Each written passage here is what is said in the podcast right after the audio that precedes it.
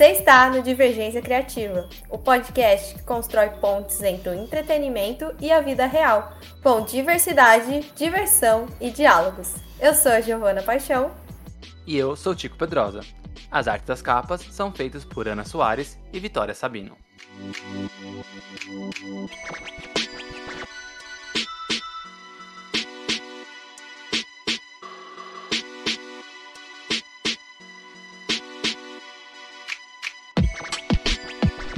Miss Marvel esteve entre nós, né? Porque já passou, né? Esteve entre nós. E ela acabou de chegar aí, uma nova série da Marvel, que a gente tava ansioso, na verdade. Acho que Tico e o nosso convidado, que eu vou manter, manter segredo aqui, quem é o nosso convidado, meu Deus. a gente já conversou sobre isso em outros momentos. E essa é a sexta série da Marvel Original, né? Então, da Disney Plus. Então, tem aí uma coisa curiosa, talvez, que é a sexta série, são seis episódios. Tico, você sabe o que isso quer dizer? Provavelmente nada. Nada. Não, não é nada. Mas assim, ela chegou aí entre a gente, meio controversa, traz umas coisas que, que acabaram que vão ser meio características, eu acho, e vão ser, porque eu acho que eles não vão conseguir consertar isso a, a, a tempo dessa fase 4 do universo cinematográfico da, da Marvel. Mas aí no decorrer do episódio a gente vai falando melhor dela. A gente tem uma opinião sobre essa série. Né? Será que a gente gostou? Será que a gente não gostou? Será que ela é boa mesmo? Se ela é ruim? Se tem futuro, tanto da personagem como da Marvel? Da Marvel vai ter futuro, porque enquanto fizer dinheiro, eles não vão parar. E é, é, é assim que fecha a conta, né? Exato. Mas o que, o que, que a Marvel, e não só a senhora Marvel, mas também, olha, olha o trocadilho, não só a senhora Marvel, mas também a Miss Marvel. Ah, ah, ah. Só o Wizard avançado pegou essa, bicho. Só o Wizard avançado, hein? Aliás, o Wizard, o Wizard patrocina nós. Por favor, Por favor. já trabalhei lá, pelo amor de Deus. É o mínimo que vocês têm que fazer, se redimir com a gente.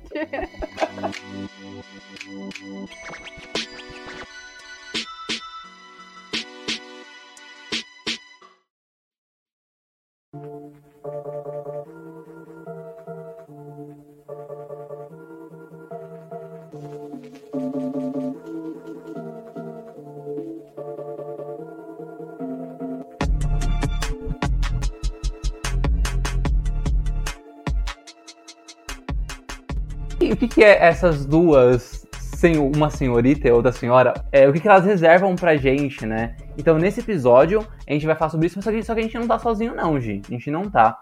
Porque a gente chamou o Victor, o Nerd 101, para conversar sobre Miss Marvel. E você que não conhece o Victor, tá, tá, tá. Isso quer dizer que você não tá ouvindo todos os episódios de Divergência, e aí vai um puxão de orelha, tá? Porque o Victor, ele é apresentador do canal Angústia Nerd, e também apresenta aqui com a gente o quadro Angústia Divergente, que é um quadro que a gente faz uma vez por mês, na verdade só tem um episódio, então aconteceu uma vez só, né? Que o áudio fica aqui, só que a gente faz ao vivo lá no canal Angústia Divergente. Então, oh, mentira, canal Angústia Nerd, Angústia Divergente é o quadro. Então, Vitor, entra aí na nossa sala virtual e se apresente para quem não sabe, que é um erro, deveria saber quem é você. Opa, e aí, tudo bem? Pra você que não me conhece, meu nome é Vitor e eu sou o Nerd de 101 e jamais me cansarei de fazer essa apresentação, não importa quantas vezes eu tenha que fazer. E é um prazer estar aqui conversando com a Gi e com o Tico, primeira vez. Eu já conversei só com o Tico e só com a Gi no canal Angústia é Nerd, mas não teve nenhuma gravação com os três, é a primeira vez. Meu Deus, o crossover veio aí. Demorou, mas veio, porque também no Angústia Divergente a Gi deu um cano na gente, né? É, é, ó. É, a culpa é minha, a culpa é minha. Mas eu juro que eu só não participei porque eu tava. Minha cabeça ia rolar se eu não fosse pro meu compromisso, com certeza. Mas, Vitor, conta aí pra gente, pro pessoal que ainda não conhece nem o Angústia Nerd e ainda não ouviu o episódio do Angústia Divergente, Conta quem é você aí. Eu apresento no Angústia Nerd, o canal que é derivado do site nextbr.com. O conteúdo, principalmente atualmente sobre entrevistas, a gente convida pessoas dos mais variados cantos da internet, desde streamers até youtubers de jogos muito específicos de gacha de anime, e a gente troca ideia principalmente sobre esse mundo nerd muito variado. Agora a gente está começando a ter vídeos mais focados. No caso, quando vocês estiverem ouvindo isso aqui, já vai ter, vai estar tá no ar um vídeo sobre análise de game. Então a gente está tendo agora resenhas mais específicas. E eu também produzo conteúdo para o Instagram, voltado para análise de quadrinhos, livros e séries eventualmente quando rola. E, bem, esse sou eu. Eu sou o Nerd 101 porque eu fico nesses 101 cantos de anime, filme, música, séries. E basicamente isso. É, é, é, meio difícil quando você pergunta quem é você, e aí eu fico meio filosófico, eu fico, nossa, mas o que eu faço pra internet mesmo? Mas quem um sou eu? De onde vim? Mas, mas, acho que deu pra entender, deu pra entender quem sou eu. Aí, aí baixa as questões shakespearianas, né? Você começa sim. a ficar introspectivo. To be or not to be. começa a chorar. Ai, ai. Mas assim, a gente vai falar sobre Miss Marvel e a gente sabe que você, Vitor, tem uma relação um pouco mais é, antiga, né? Além da, da, da série. Como é que você começou a gostar de Miss Marvel? Onde é que isso começou? Então, é, é uma história engraçada. Vocês já fingiram ficar doentes para faltar na escola? Ah, várias vezes. Ah, já, umas dor de cabeça e com certeza. Uhum. É, aquela dor de cabeça que passou a perua, ela desaparece, assim. Quando eu tava no nono ano, eu tinha 13 para 14 anos, eu um dia fingi que fiquei doente. Eu falei, mãe, não quero ir pra escola hoje, não tô bem, não tô bem. E aí eu peguei o notebook e li online antes de ter no Brasil eu já eu li em inglês ainda a Miss Marvel. Quando Wizard, tinha acabado de sair. Patrocina a gente. Olha isso daqui, ó. cara. Tá a gente tá fazendo toda a propaganda aqui, pelo amor de Deus.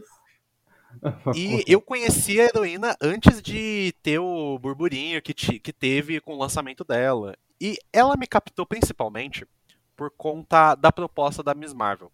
Pra quem não sabe, a Miss Marvel ela vem num momento dos quadrinhos muito específico, um momento de transição. De 2002 até 2012, 2013, a gente teve uma grande fase nos quadrinhos de uma perspectiva um pouco mais séria, mais focada nas mega sagas, que começou com Brian Michael Bendis, que é quando a gente tem a Guerra Civil, o Cerco, Dinastia M. Em 2014 vem um momento onde a Marvel tenta ser mais pé no chão. E aí tem a Miss Marvel. E a Miss Marvel, ela ela surge com a proposta de ser um princípio de mais diversidade na editora. E tanto que uma das maiores promoções dela no começo diziam que ela era uma garota super-heroína. Não, era uma garota muçulmana apaixonada por super-heróis. Tanto que a origem dela é baseada nesses, nessa perspectiva. E ela, quando ela surge, ela é uma garota que gosta de super-heróis. Ela quer ser como eles. E a, a, eu acho que eu nunca cheguei a comentar isso em nenhum lugar, mas eu venho de uma família muito religiosa, eu também sou muito religioso, tenho todo esse contexto.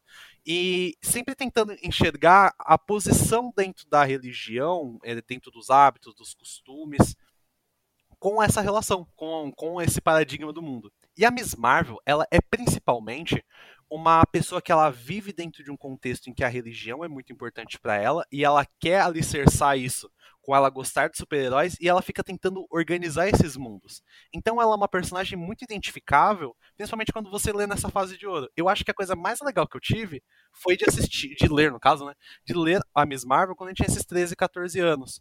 E ela é muito é, reconhecível, né? Ela é muito. Você se identifica muito fácil com ela. Porque ela é uma personagem que ela passa por problemas de identidade. Ela é uma personagem que brinca muito, que tem amigos, que ela quer se sentir incluída. Tanto que a origem dela nos quadrinhos é justamente numa festa que ela quer se sentir comum. Só que por ela ter essa coisa de ser muçulmana e isso não ser coisa de pessoas sérias, os pais dela dizem para ela não ir, ela acaba indo. E todos esses paradigmas, todas essas situações da adolescência, dela tentando se encontrar, é o que fazem, pelo menos para mim, é, gostar dessa personagem, de me identificar com ela e ser facilmente a minha heroína favorita. A, a origem da Miss Marvel, ela, tá, ela é muito interessante, porque ela surge num momento em que a Marvel quer fingir que não existe mutante porque ah, os direitos estavam com a Fox. E nesse momento, os mutantes eles tinham estão numa fase escrita pelo Brian Michael Bendis, onde eles estão não existem mais novos mutantes entrando ali. A gente teve uma nova onda em Vingadores vs X-Men, e aí a Marvel ela quis criar uma personagem e ela queria popularizar os Inumanos. Porque, não sei se vocês lembram, teve uma época que a Marvel tentou emplacar os Inumanos de todo jeito. Naquela série Agents of Shield, aí teve É, outras é. sagas nos quadrinhos. É, só pra, pra encurtar, era, por exemplo, esse lance que você falou do, do- da Fox, seus direitos, era só os direitos cinematográficos, né? E aí, pra fazer essa compensação, já que a Marvel não podia colocar os mutantes nos filmes, né? Eles tentaram emplacar os inumanos. Ia ter, acho que o final da, da- o final da saga do infinito, né? Que são todos esses 20 e tantos primeiros filmes aí que a Marvel teve, acho que 22, até o Homem-Aranha Longe de Casa é, termina ali a, a saga do infinito nos filmes. Na verdade, a saga do infinito ia terminar com o filme do Inumanos. Só que não sei o que aconteceu, eles cancelaram esse filme, esse filme virou uma série horrível Horrorosa. e horrorosa. E além dessa série também eles colocaram vários conceitos do- dos Inumanos dentro de Agents of Shield, né? Só que no final das contas nada disso foi utilizado e aí depois a Disney comprou a Fox e agora eles têm os direitos cinematográficos do para utilizar os X-Men e os mutantes. E por que que isso é, é importante? Porque a Miss Marvel, ela é uma garota que ela é filha de paquistaneses, é de uma família, no caso, imigrante, e ela é de Nova Jersey. Em Nova Jersey, é uma cidade basicamente ali meio grande, meio pequena, meio aspas pacata, e ela vive den- no contexto dela de colegial, ela gosta muito de super-heróis, tem os amigos dela, e ela acaba se sentindo muito rotulada por conta de ter essa origem mais ligada à cultura muçulmana, mais ligada à sua religião. E um dia ela é convidada para uma festa, só que os pais dela não deixam ela ir. E quando ela vai para essa festa, aconteceu uma coisa que estava rolando nos quadrinhos, que foi a queda de Atilã, que é a cidade dos inumanos. E explodiu uma bomba de névoa terrígena que revelou todos os inumanos da Terra, basicamente. E ali ela entra num casulo e aí ela se torna uma inumana, que é a Miss Marvel. Mas, originalmente, a- os criadores queriam que ela fosse uma mutante. Por isso que essa préviazinha aqui é, é razoavelmente importante. Então, ela surge como uma inumana e ela passa a ter muita relação com os inumanos, com a Medusa, que é a rainha dos inumanos, e ela passa a ser a heroína de Nova Jersey. E ela assume esse título de Miss Marvel porque ela é uma grande fã da Carol Danvers, que no momento que ela surge é a Capitã Marvel. Então ela tenta virar ali uma heroína de Nova Jersey. Já sabemos então quem é o Victor, como ele começou a gostar de Miss Marvel e quem é a Miss Marvel, pelo menos nos quadrinhos, né? Pra quem não conhece a personagem, porque ela, ela, ela é relativamente recente, pelo menos essa versão da Miss Marvel, né? A Kamala Khan. O nome mesmo, Miss Marvel, a personagem, ela já. Essa alcunha de Miss Marvel já vem sendo utilizada pela Marvel faz tempo, desde a da Carol Danvers e outras ainda personagens também foram a Miss Marvel. Bom, então a partir de agora é a série. E a partir de agora é spoiler. Então, se você não assistiu a série e se preocupa com spoiler, primeiro que eu acho que você deveria sair do Twitter. Acho que é a primeira coisa que você tem que fazer. A segunda coisa é a coisa da parar. vida. É, que sai do É. Twitter, é melhor pra sua vida. A segunda coisa é parar e assistir a série, aí depois você volta. Agora, se você não liga, não tem problema não. Aí você pode continuar aqui que a gente vai sol- soltar os spoilers, até porque não tem como falar dos pontos positivos e negativos do jeito que a gente, que a gente quer falar sem spoiler. Vamos para os pontos positivos do, do, do filme. Do filme, ó. Da série. Vamos para os pontos positivos da Que é um série. filme, é um É. filme muito longo. É, É um filme muito é um é um filme filme de, de muitas horas. horas. Muitas horas. 5 e meia. né? Mas é o jeito que a Marvel quer que a gente pense que vai ser, né? Então talvez você não É, esteja então- tão errado. É isso. Bom, eu acho que eu vou, eu vou começar. Eu acho que, pra mim, a série, ela. Tal como a gente vai fazer aqui na, no, no episódio de hoje, que geralmente a gente faz isso, no episódio de, de opinião, a gente divide em dois, né? Que é pontos positivos e negativos. Às vezes tem o finalzinho ali que a gente fala sobre o futuro tal, mas basicamente a gente divide, divide em dois. Curiosamente, essa série ela também é dividida, dividida em, em duas. A parte boa e a ruim do meio pra trás, né, dos primeiros três episódios, cara, a série é muito boa. E, e eu, eu amei, o, mas é muito assim, tipo, pra, pra falar que, nossa, finalmente a Disney fez uma série com cara de série depois de WandaVision, porque as outras séries não eram, eram sempre filmes gigantes, né? Então, finalmente, só que do meio pra frente, eles cometeram os mesmos erros e pioraram muitos erros também que tinham cometido nas séries anteriores. Então, tipo, para mim, já a gente tá falando dos positivos, os três primeiros episódios traz o melhor da série, assim, que é, é principalmente essa ligação que a série tem com, com o público jovem, né? Então ela dialoga com o público jovem, ela veste uma roupa de série jovem, né? Ela tem essas, esses enquadramentos, efeitos visuais, intervenções tipográficas que são muito diferentes.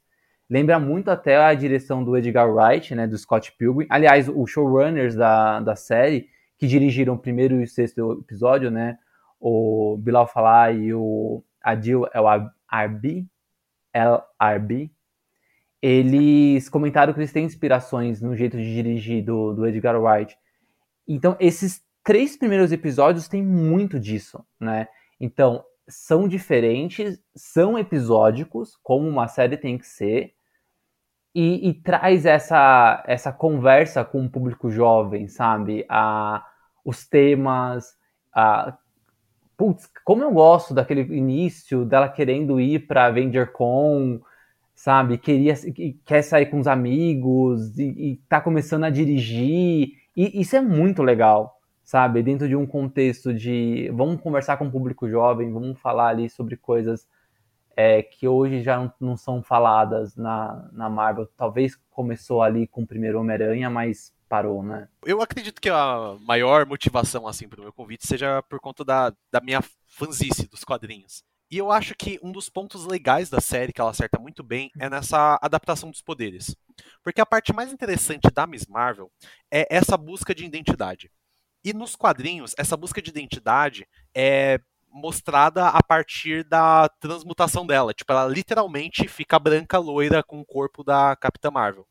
E eu acho que a, essa exposição, essa questão de, dela se sentir consigo mesma, é, a relação que ela tem consigo mesma, é tratada de uma forma um pouco mais sutil, mas ainda assim de uma forma muito legal no, na série.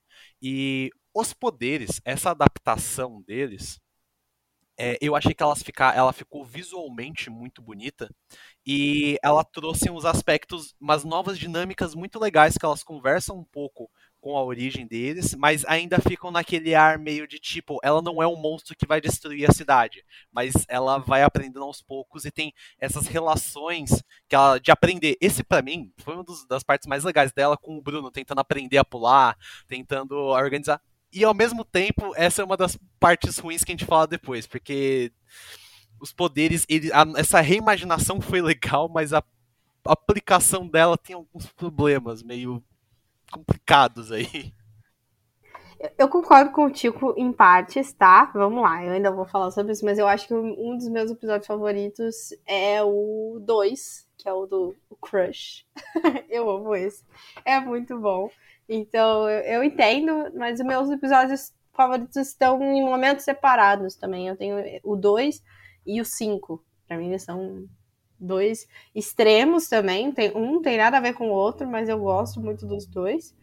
E eu acho que o que eu mais curti, e ele tá em top, assim, um milhão, é a preocupação que eles têm cultural com essa cultura paquistanesa. Eles trazem muito isso. O que, que é você morar nos Estados Unidos, mas ter uma origem de outro país, você ser imigrante, os desafios de ser imigrante, fala muito sobre isso, sobre como foi difícil, né, a vida do, dos pais da Kamala, né, na verdade, chegar nos Estados Unidos, que era um sonho, e ter que se sacrificar porque eles queriam que os filhos tivessem um, uma realidade diferente deles, fossem mais livres, né, eles têm uma conversa ali na mesa que é bem legal.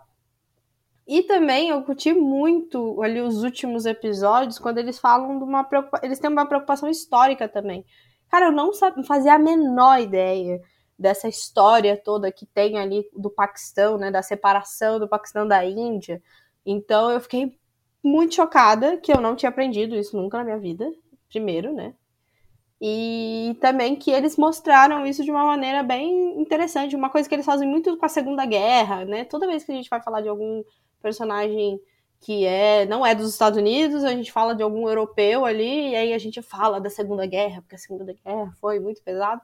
Mas existem outros conflitos históricos que também foram muito intensos e que mudaram muitas famílias, né, realidades. Então eu achei que esse, esse para mim é o ponto alto assim da série, quando eles trazem a fundo a cultura e a história paquistanesa. É, eu gosto bastante disso também. Eu acho que é um, o, outro ponto positivo que, que meio que tangencia o meu e junta, que é esse lance da, da cultura. Assim, primeiro que sai do eixo Nova York, né? É, a fase 4 da Marvel já, já estava saindo, já. O Shang-Chi ele está em São Francisco, nos Estados Unidos, mas dialoga lá com a cultura chinesa né? É, é a Kamala tá em New Jersey e dialoga ali com a cultura paquistanesa, com a religião muçulmana. Isso é muito, muito, muito legal, assim. É mostrar outros pontos de vistas. Eu acho que a Marvel vem fazendo isso, principalmente nessa fase, muito bem. Né? Ela, os quadrinhos, não, não com a Miss Marvel Kamala Khan em si, tá? Mas eu acho que os quadrinhos, de maneira geral, pelo tempo que eles, quando eles foram escritos lá na, na Marvel ainda na, na, década de 60, é, tem uma descompensação muito grande quando a gente fala sobre personagens e criadores, né? A maioria é homem, loiro, é, branco, se não é loiro, tem cabelo escuro, porém branco, né? E precisa de um esforço para que essa balança fique mais né, igual, igualada, né? Para que tenha mais personagens negros, personagens de, ou de outras culturas, de outras etnias e assim por diante, mais mulheres. Então, é, ver que a, hoje, né, na, nas adaptações, a Marvel tem um pouco dessa preocupação. E a Kamala traz isso, né? É uma cultura que tem um preconceito enorme com muçulmanos por causa do que aconteceu com a Torre Gêmeas em 2001, né, que já faz 20 anos, mas mesmo assim você ainda taxa muçulmano de terrorista. É, então tem, tem toda essa, essa taxação, e aí você coloca uma personagem, uma menina, uma jovem muçulmana, é, paquistanesa, como protagonista. Então isso, isso também é muito legal, essa saída do eixo Nova York leva para New Jersey, mas também não só New Jersey, mas também para outros cantos do mundo, né? Que é, é muito fácil você fazer filmes que se passa em outros planetas, intergalácticos, blá, blá, e você inventa um monte de coisa. Mas dentro da Terra você não tem essa diversidade, né? E aí a, a Marvel tá fazendo legal esse papel, pelo menos nessa fase. Enquanto você tava falando, Tico, eu não sei se você já leu aquela fase do Gavião, é, do Arqueiro Verde do Lanterna Verde, do Neil Adams. Sim, sim.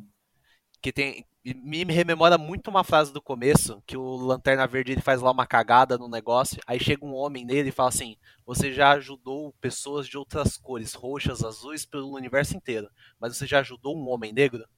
Aí, essa frase começa, eu acho, muito emblemática.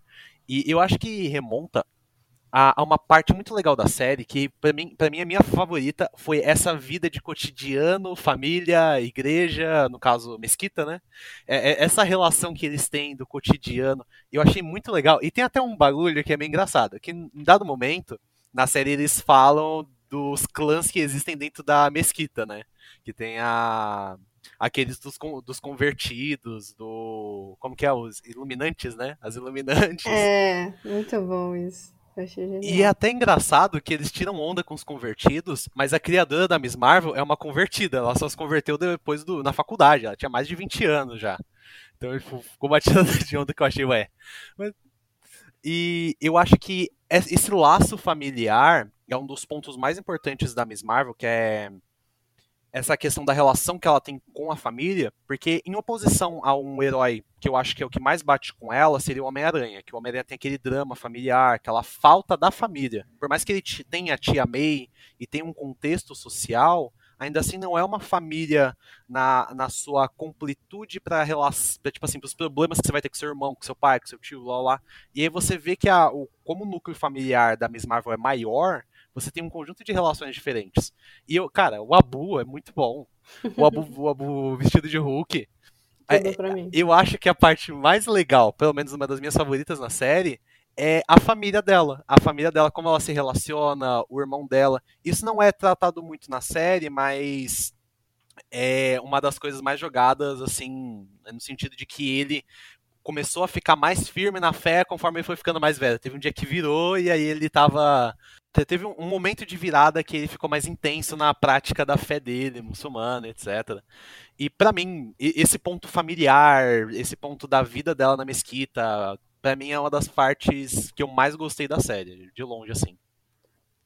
Com certeza. É, eu gosto também da interação que ela tem ali. Esse, o drama, o te comentou, né, sobre ela não poder ir na festa, né, a mãe não pode...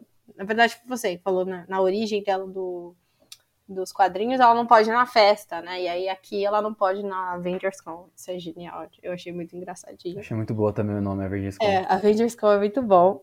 É, e, toda a interação com a, com a avó também, que tá longe, aí ela tem que ir até lá para resolver um, um problema, entender a origem da família dela. Eu acho que a família é muito importante aqui. Mas eu gosto muito dos amigos também. Ah, o Bruno, maravilhoso, amo o Bruno já. É, eu só gosto dele, do Brian. Do Brian. do Brian. Cara, muito bom. Eu- eu- e eu só conseguia pensar, toda hora que falava Bruno, eu ficava, meu Deus, em algum momento vai cantar aquela musiquinha do Encanto. About talk Bruno. Bruno. Eu, eu só conseguia pensar nisso, perdão. Então, eu amei que ele é um nerd, só que ele é reconhecido, tipo assim, oficialmente, porque ele, ele ganhou uma bolsa pra estudar num lugar legal, né? Então ele não é só aquele nerd meio jogado que vai resolver todos os problemas porque ele é inteligente, sabe? Ele, ele já foi reconhecido oficialmente aqui, ele tem um atestado, ó, eu passei em tal, acho que é Caltech, né? É isso É. o nome da escola. Então eu achei isso massa. E a, a Nákia também, que é tudo pra mim. Não tem, não tem como, Tico. Tô vendo sua cara aqui. Não, mas não, a não, amiga, não sei. Calma. ela só, é Só ótima. achei ela ok, só. Ela, ela é ótima, eu, eu adorei. Que ela tem um, namora, namoradinho secreto lá da família, muito rebelde, revolução. Ele é namoradinho mesmo? Ah, com certeza, pelo amor de Deus. Ele ficou Eu lá se que fosse- exibindo. Depois eu, eu Não, botei mas- muita fé nesse relacionamento. Se não for um relacionamento, eu vou ficar decepcionada, tá bom? e tem toda a revolução que ela, ela percebe que, tipo, as coisas não vão mudar se eu não estiver envolvida nessa, nessa mudança. E aí ela se candidata lá para entrar no conselho, né, da, da mesquita. Eu achei isso genial, genial. E a, a atriz é muito, muito legal, eu, eu curti. Tem todo Eu acho que todo mundo ali, dos personagens, principalmente ali de New Jersey, eles são muito carismáticos. Você gosta, você gosta deles só de olhar, assim. Eles são bem legais, bem construídos. Aproveitando já que estava falando sobre os coadjuvantes, é, isso acho que remete muito à química do- desse núcleo jovem de personagens e principalmente ao carisma da Ima Velani, porque ela é muito, muito, muito carismática, muito boa, assim. É inacreditável como eu gosto dos primeiros episódios, assim, porque eu lembro do jeito dela, eu lembro de, de, de como ela consegue passar ali é, aquele amor pelos super-heróis, pela Capitã Marvel, é, que querer ser uma heroína, né, quando ela, ela descobre os poderes dela, ou pelo menos quando ela ganha lá o bracelete que dá poderes dela. Então, remete muito a, aquela aquela ingenuidade que o Homem-Aranha tem nos, tinha nos quadrinhos quando ele era mais jovem, ou quando mostra algum retcon, alguma origem dele nos quadrinhos, ou ao Homem-Aranha dos primeiros filmes, né? Sempre, sei lá, sempre o primeiro filme de cada franquia, né? Que ele é sempre mais jovem, mais, mais, mais simples ali como super-herói, né? E, e acho que remeteu muito a isso, sabe? Eu gostei demais, assim. É, eu conseguia me ver é, jovem na Miss Marvel. Eu vou ressaltar na metade, na primeira metade da série. Mas eu conseguia me ver jovem ali, sabe? O Tico ali, sabe, jovenzinho, 12, 13, 14 anos, que se ganhasse um poder provavelmente ia ser exatamente igual a ela sendo um super-herói, ou querendo ali no início ser um super-herói, sabe? Isso eu achei muito legal, muito. E a- a- o carisma da, da Velani ajuda demais, assim, ela é sensacional. Tem um teste famoso dela na internet, pra quem não viu, é um vídeo dela de 2016, 2017, dela já vestida de Miss Marvel, porque ela já gostava da personagem antes. Então, eu não tenho o que falar dessa Iman Villani, assim, é ela pra mim é a atriz que nasce, sabe, tem, tem é, atores que nasceram pra ser personagens. Eu acho que o Robert Downey Jr. nasceu pra ser o Homem de Ferro, porque ele é um Homem de Ferro perfeito pra mim, e ela nasceu pra ser a Miss Marvel, porque em essência ela consegue transmitir muito bem. E a, a gente tinha falado até do, do núcleo dos coadjuvantes. Eu gosto muito do Bruno. E realmente eu acho que ele é o único desse núcleo ali. E a Nakia também, no caso do Ai, Bruno e a Nakia. olha, eu não sei, eu acho que aí não, não devemos falar do Bruno. We don't talk about Desculpa, não, desculpa, não, ah, não. Voltando. Aqui não, hein, Bruno? Aqui não. Ó, agora todos os ouvintes chamados Brunos vão ficar terrivelmente tristes aqui. Desculpa, Brunos do Brasil. E eu acho que eles, eles pegaram muito bem sobre o amor platônico. Só que aí é um ponto que ficou ficou meio assim aberto, porque nos quadrinhos a, a dúvida do romance entre ela e o, e o Bruno é porque ele não é muçulmano no começo. E agora é porque ela não gosta dele, basicamente. Então acho que ficou, ficou legal essa construção. E eu acho que a relação deles é muito natural. É, é muito natural, é muito divertida. Eu queria ver mais, ter visto mais disso. E pra mim, a Nakia, nossa, a Nakia é só amor. O, a esposa, até a esposa do irmão dela, pra mim, eu gostei. Ai, sim, ela é ótima. Eu gostei também. Tem todo um núcleo que ele é muito divertido. E o Bruno, até pra ponto de afirmação dele. Nos quadrinhos, ele não foi aceito na Caltech. Ele foi chamado pra Wakanda pra fazer um curso de verão.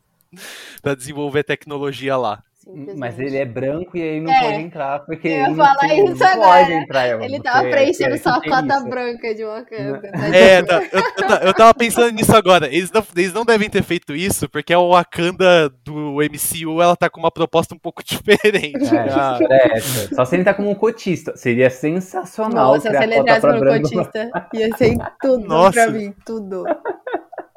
Mas ainda tem chance, ainda tem chance, porque. É, é porque, a gente vai falar disso mais pra frente, mas é- essa série da Miss Marvel, essa primeira temporada, é um amutuado de tudo que aconteceu nas 75 edições de Miss Marvel. Ela faz um amutuado de muita coisa que acontece. Então, tipo. É, é, é legal, explora muito bem. Mas aí tem alguns personagens coadjuvantes que eu acho que foram subexplorados. Mas a gente fala quando for falar das coisas ruins aí. E falando em coadjuvantes, é, eu, eu amo o Cameron, tá? Ele é muito bonito. Pelo amor de Deus, o que é esse homem? Eu entendi totalmente o crush dessa mulher, entendeu? Eu falei, é isso mesmo, menina. Faz todo sentido. E aí eu já falei aqui que o episódio 2 é meu- um dos meus favoritos, né? E aí uma coisa que eu também curti é que eles não... Entre... Assim, a gente vai falar sobre isso, eu coloquei até uma anotação aqui no roteiro de uma observação, acho que foi o Tico que escreveu, Uhum. de que ele se torna vilão, mas aí ele não é vilão, e pra mim ele não é vilão. Então, mas esse, esse, esse é o problema. Do, É, então. A gente já ia falar de pontos negativos já, mas eu, vou segurar o, eu vou segurar o restante do comentário. É que esse é o principal, Principal. problema da série. Não é o fato dele não ser vilão. É que fica Ele tudo não na ser metade. nada. É, ele não sei É, nada, é né? tudo, um monte de coisa viram nada. A, a série pra mim tinha que terminar na dança do casamento. Aí depois eles, Hum. eles param, eles param e falam assim: olha, gente, acabou a série, só vai ter três episódios. Vamos sentar de novo aqui só pra decidir, decidir melhor o que a gente quer. E ano que vem a gente volta com mais três. É, fazer aquele Stranger Things. Se vocês encerrarem um programa aqui e fingir que aconteceu até o episódio 3 e o resto foi um delírio coletivo, eu fecho. A gente já vai embora. Beleza, então é isso, galera. Terça-feira a gente se vê de novo. Você ouve? Se ouve, é verdade. É, a, cara, a cena do casamento é linda. tipo, é- é- Eita! isso é cinema!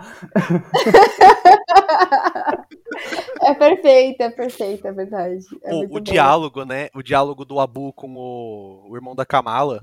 Muito! Nossa, eu, eu achei muito bonito, muito bonito. É. Eu não sei o que aconteceu depois, gente. Eu não sei. Mas desculpa, Gi, continua aí falando do- da, da, da gostosura do menino. Então, não, mas aí, t- tirando isso. Mas ele já tem 18 gostei. anos, né? O quê? O ator, O ator. ou o menino? Ah, é, você não. deve é, não ter, pode- porque ele não pode participou falar, de Para Todos, para Todos os Garotos que eu já amei também. Ele é conhecido Então tá bom. já. Porque não Eu acho que sim, é o aí. Ó, eu já vou deixar registrado que no Brasil a legislação é diferente, mas vamos entrar nesse debate aí. Tá, tá, ó. Olha, você respeita a legislação, hein? Peraí, vamos ver aqui. Gente, ele tem 26 anos. Em qualquer lugar ele é maior de idade, tá bom? Ah, não, qualquer, em qualquer lugar ele é maior de idade, é verdade. Isso, e ele é, É, tá tá sagitariano, tá ali. é por isso que eu, eu gostei dele. É 18 de dezembro. Perfeito! Essa mania de Hollywood aí de transformar todo mundo em chaves, né? Pegar É, então, é porque, é porque o, É. o, o ídolo, né? O, o- na verdade, o ídolo. Esse sex symbol, né? da- Das coisas, precisa ser maior de idade, senão não dá. Precisa. É, então não dá pra trabalhar Concordo. com o pessoal mais, mais novo. Enfim, mas ele é lindo. E aí eu gostei que não transformaram, na minha opinião, né? Ele em vilão, apesar de não ter transformado ele em nada, porque eu tava, tava achando que isso ia acontecer e eu tava um pouco desesperada pela menina. Eu ia falar, gente, calma, ela vai traumatizar. O primeiro crush da menina vira o vilão. O que, que é isso? E aí eu tava um pouco desesperada. Pô, Então, mas é isso daí. Ah, isso é a vida, Giovana. não, Tico, Ou não faz isso. Ela já tem todos os outros traumas pra lidar, pelo amor de Deus, deixa ela ser feliz. Trauma. Ela não fecha com nenhum trauma. Todos os problemas que ela começou no primeiro episódio, ela resolve isso em um passe de mágica. É. Ela não tem trauma nenhum. Não, mas ela tem vários Tico, manda sim. conversar com o Homem-Aranha. Tem que mandar conversar com o Homem-Aranha pra ver o que é Eles trauma. que se encontrar, eles têm que se encontrar em algum momento. Vai lá, conversar. Ô, agora, mas eles têm a mesma idade, a gente esqueceu disso, né? No MCU eles têm a mesma idade, o Ah, Peter é? Parker e a Kamala. Nos quadrinhos, o Peter tem 30 e poucos. É, ele é bem mais velho. É. E aqui na série, agora dá. Porque nos quadrinhos ela é amiga do Miles, como Homem-Aranha. Mas aqui ela é amiga, pode ser amiga do Peter. Não, Peter deixa quieto. É, eu ele é acho que o Peter, o. Peter é mais velho, né? Ele já. Porque ele terminou, já não eu tá acho. terminando o ensino médio? Não, ele já terminou, Peter. né? Ele ensino médio. A Kamala é, ele tá, deve tá, né, ter é, 17. E a Kamala Ele acabou vai- de entrar, né? Eu acho. Ela tá, É. ela é, tipo. fresh. Ela deve Ela tem ter. Ela, 15. ela tem, ela tem 15, ele tá indo pra 18. Isso se o próximo filme não tiver um salto de tempo, então. É, não. Eu acho que eles. É. Tá tudo bem. Eu quero amizade, eu só quero um diálogo. eu quero um diálogo, calma, romance não, eu quero diálogo. quero diálogo. um diálogo ali de dor, de dor, Sim, de amargura, compartilhando. assim. Não, eu não quero romance, dor. não, porque a Kamala não merece isso. Não, não se complica. Ela não merece. menino chato. E a, e a Zendaya, a Então. MJ não merece também, não. Não. É, nossa, é verdade, tem isso. Deixa a MJ. É, mas tadinha, a menina não, não pode ser traumatizada Nos assim, quadrinhos não. ela fica com o Miles. Ela também fica, ela fica Ah, com mas o então. Miles aqui, ó. Meu, pelo É, amor o de Miles Deus. é- Quem é que não o Miles ficaria com o Miles? ainda, né? Se o Miles for o menino lá do, do Stranger Things, até eu ficaria com ele. O Lucas? É, Putz, sim. mas eu é acho que ele tava sendo. Ele tava conversando com a Warner pra ser o Super Choque, assim. Eu vi umas, Ah, uns boatos sobre. Isso é tudo também. Puta, Ah. agora, quem que ele seria melhor? Vamos fazer o seguinte: enquanto a gente pensa sobre quem o, o ator do Lucas seria o melhor, vocês ficam com um comercial e a gente volta com pontos negativos. Oh, eu esqueci de falar do uniforme, e que eu- esse pra mim é o ponto mais legal da série. Porque eu estou aqui pra defender o inimigo do Peter Parker, aquela que há de superar o poder de costura de Peter Parker, a mãe da Kamala. Ah, isso é Porque ridículo, aquele- desculpa. Isso é ponto negativo. Isso, não, sem, sem- de, de verdade mesmo. Isso, não, gente, não faz o menor sentido. Isso é ponto negativo. Pô, mano, eu Ó. acho que faz sentido sim. Ela, ela- as roupinhas são mó legais que ela fez lá Não, do vamos, Hulk. vamos, vamos, vamos pro ponto negativo. Aí a gente, a gente deixa isso no, no intermediário, porque a gente começa a. Intermediário. Pra ficar como ponto positivo, os posters fazendo referência às capas dos quadrinhos Ok. são geniais. Os trechos que são montagens, que são referências aos trechos dos quadrinhos, fica o meu amor e fecha com amor esse, esse bloco, pelo menos. É, Tá, boa. tá a bom, vamos estética lá. é bonita, a estética toda é muito bonita. Só mal dirigido. Comercial e já voltamos.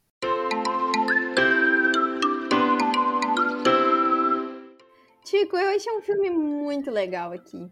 Mas, cara, eu fui descobrir que tem mais cinco que eu preciso assistir pra eu entender o que, que tá acontecendo nesse que eu tô assistindo agora. O que, que eu faço? Ah, peraí, deixa eu ver que filme é. Ah, essa franquia aí eu já assisti todinha, já. Aliás, eu tô até pensando em fazer um episódio pra falar sobre ela, assim, sei lá, um episódio de 10 minutinhos, sabe? É tempo suficiente pra você ir na cozinha, preparar três miojos em um terço e eu já gravo.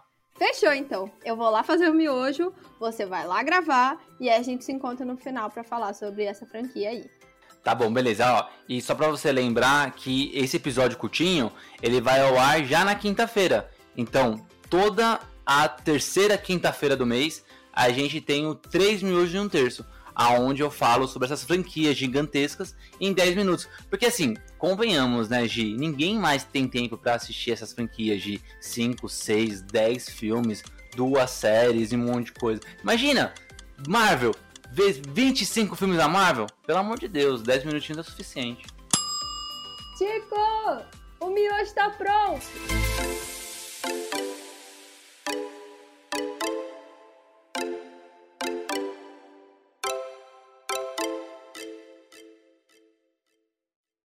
Pronto, voltamos. Agora, vamos para os pontos negativos. Primeiro, vamos deixar o, o eu atrapalhei ele no final do bloco, porque ele estava falando bem do uniforme. Então, já para eu transmutar esse, esse, esse bloco na negatividade, começa falando bem aí do, do, do, do uniforme, da capacidade de costura da mãe da Kamala. É porque, quando eu cheguei, eu, eu, assisti essa série com a cabeça de, olha, eu estou com 21 anos, eu tenho 21? É, acho que eu tenho 21, tenho quase certeza. E eu tenho a, a, a plena certeza de que essa série não foi feita para mim, ela é uma série adolescente. Então, eu fiz uma suspensão de descrença em muitos níveis. E para mim, nos quadrinhos, eu, eu vou. Sem Dani, vocês podem me chamar de nerdola. Eu vou comparar com os quadrinhos, mas é o que há. Porque é um, é um maiô, o que acaba. É um maiô muçulmano o que acaba se tornando a roupa da Miss Marvel. É, porque o maiô que a, ali pra cultura muçulmana que existe, ele é um pouquinho diferente, é um pouco mais um vestido. E aí, por isso que ele tem aquele formato azul e tal. E para mim, a, a, a, construção que ela tem dentro da série, ele é muito bonito. Ele não tem aquela cara de cosplay, sabe? Eu gosto muito dele esteticamente. Agora, realmente, ele é um furo de roteiro meio bizarro, a é, existência então, dele. Eu, eu, eu tava gostando Bom, vamos, vamos lá, vai. Chegamos nos pontos negativos. E aí eu acho que é onde a série tem uma. Eu não sei o que aconteceu. Eu acho que os meninos aí que estão que estavam, que era o showrunner da série, dirigiram o primeiro e o segundo e o primeiro e o último episódio, e a, a série ela, baseada na estética dele, né? Porque os showrunners controlam isso. Eu acho que eles estavam mais preocupados em fazer Batgirl, que eles vão dirigir Batgirl, e tipo deram um foda-se na série. Porque do meio para frente, eles foram abduzidos e colocaram outras pessoas lá na série. E eu acho que eles voltaram no final e falaram: caramba, a gente vai ter que consertar, sabe? Porque uma das coisas eu acho que, que também tem, entra como esse problema que a gente consegue ver é o uniforme. Porque existe uma construção de uniforme, sim, só que cada coisa é de um lugar diferente. Aí você tem a máscara, que foi o Bruno que deu. Aí você fala, ah, beleza, a máscara Bruno que deu. E aí depois ela passa a usar uma roupa lá da cultura dela que é total referência ao que vai ser o uniforme dela, né? Que ela usa ali durante, acho, o quarto e quinto episódio. E aí no final a mãe costura uma roupa com o mesmo tom da máscara que o Bruno deu, dos mesmos tons da roupa que ela estava usando no Paquistão, mas não era a mesma roupa. Aí você fala, por quê? Por que, que ela não pode ter um protótipo, então, de uniforme? Por que, que ela, a mãe não pôde ter costurado uma roupa exatamente com a roupa que ela que ela estava usando no Paquistão? Faz um protótipo. E aí, que, que, que, na verdade acabou, em aspas, meio que sendo. O que não faz sentido para mim é que a. Aí, se a gente pegar a referência do Homem-Aranha, o Homem-Aranha do MCU não criou o uniforme dele né? Foi lá o uniforme do Tony Stark. A não ser aquele uniforme do final do terceiro filme e tal, que a gente não consegue ver direito. Mas esse uniforme, ele é cheio de textura. Ele, ele é cheio de, de plaquinha. Que, que, a, a, mãe dela tem o quê? A mãe dela tem uma. Um, Ela é dona da Prada. Fábrica, não é? Sabe? Então, assim, independentemente da suspensão da descrença ou não, o que, que eu acho de problemático na segunda metade? E aí, todos os meus pontos negativos, eles permeiam do problema da segunda metade. É que eles querem, eles, que, eles colocaram muitas questões, e aí eles fugiram dessas questões no episódio 4 e 5, e quando chegou no último não deu para resolver. E aí ficou tudo muito rápido, tipo, o uniforme sem sentido nenhum de ser criado. E aí teve. É bonito, é bonito, mas não tem sentido. Não faz, não faz o menor sentido. É, o lance do. Eu acho que vou falar todos os meus pontos negativos, depois eu vou. Porque todos eles. Eles estabelecem Ó, meio só, que só uma defesa da cor. Uma defesa da cor que o azul que ela usa é o mesmo azul da Capitã Marvel do MCU. Não, que não tem. Ok, ok. Beleza.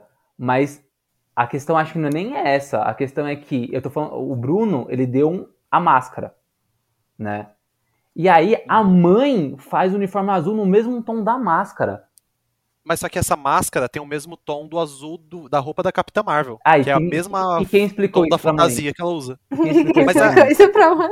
É, é- é porque na, é que na série deixa implícito que a, a Capitã Marvel é a heroína favorita dela. Ok, mas tipo, Então. você tem- vale lembrar que quando ela fez a- as roupas, a mãe, quando a mãe fez a, a roupa da Miss Marvel, e a- não foi da Marvel, foi a do Hulk, foi a Do roupa do Hulk. Hulk. E quando ela fez a roupa pra, pra Kamala ir pro, pra VengerCon, as duas eram extremamente zoadas. Então, a, a mãe também, a mãe também é mutante, só que aí é o poder É, dela. da- Ela Ela fez um curso. Ela fez um curso. A Kamala tava É, na Senai. Senai. É, ela fez o curso do Senai, enquanto a Kamala foi pro Paquistão. Tipo, é, eu acho que, eu acho que essa, essa é a questão. Só que assim, o problema não é o uniforme. O uniforme passa. Eu, nossa, o uniforme Ele dá é pra bonito, pano. Tico. Ele é lindo. O Ele uniforme é dá pra passar pano. O uniforme dá pra passar pano.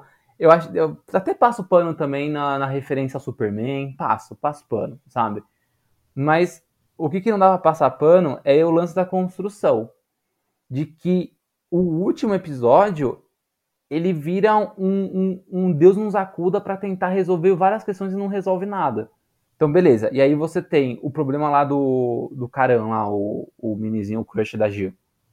Né, que, é, ele possivelmente seria uma espécie de antagonista. E aí a gente tem três núcleos de antagonistas, né? A gente tem o pessoal da, da construção civil lá, o. Como que é o nome?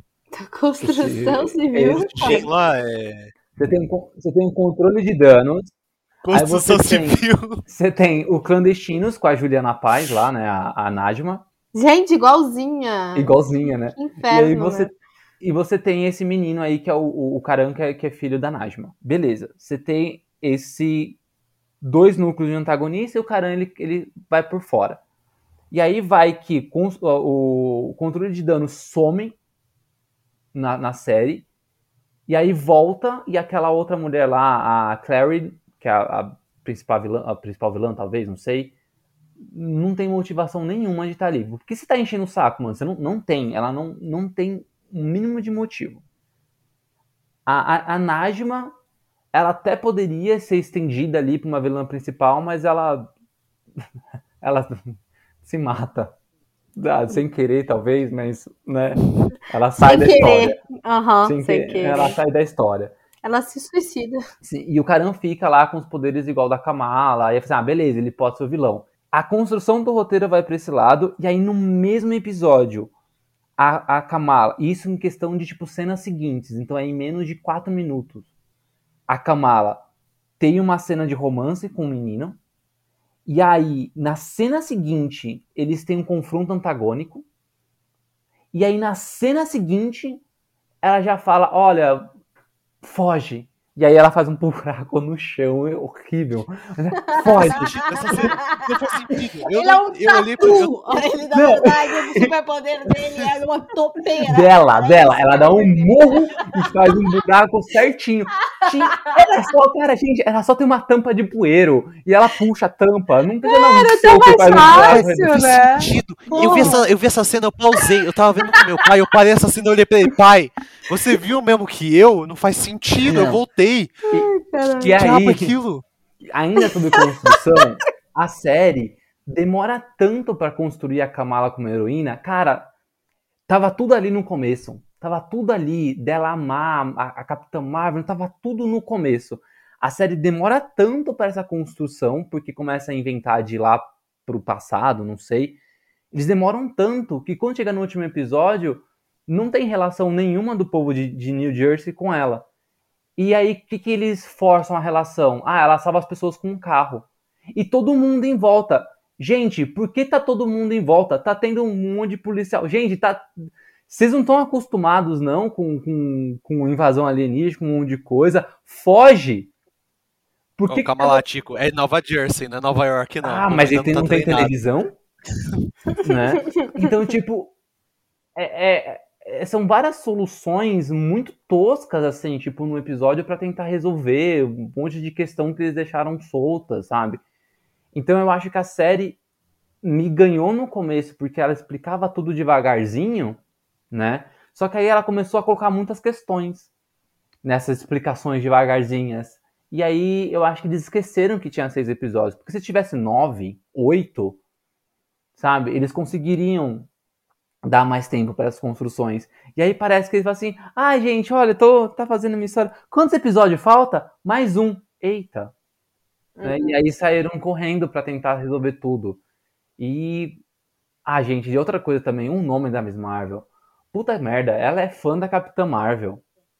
Sabe? E aí vem falar do esquema do Kamala, que pode ser verdade, tá? Eu não, não pesquisei, não sei como. Na verdade é, nos quadrinhos é também. Né? É super. Da Kamala, ser Marvel, mas tipo um.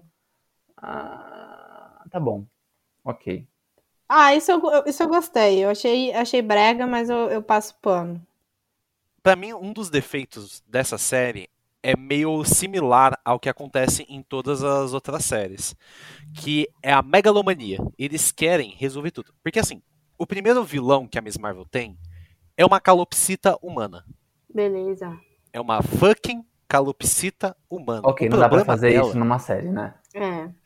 Não, não, não tem como você fazer isso. Mas você demonstra que a, o cerne que torna a personagem legal é o seu desenvolvimento para com seus coadjuvantes para você resolver um problema. O que me incomodou na série é, primeiro, esse ponto que ela é meio megalomaníaca de já querer resolver com os Jim, porque senão o mundo vai acabar.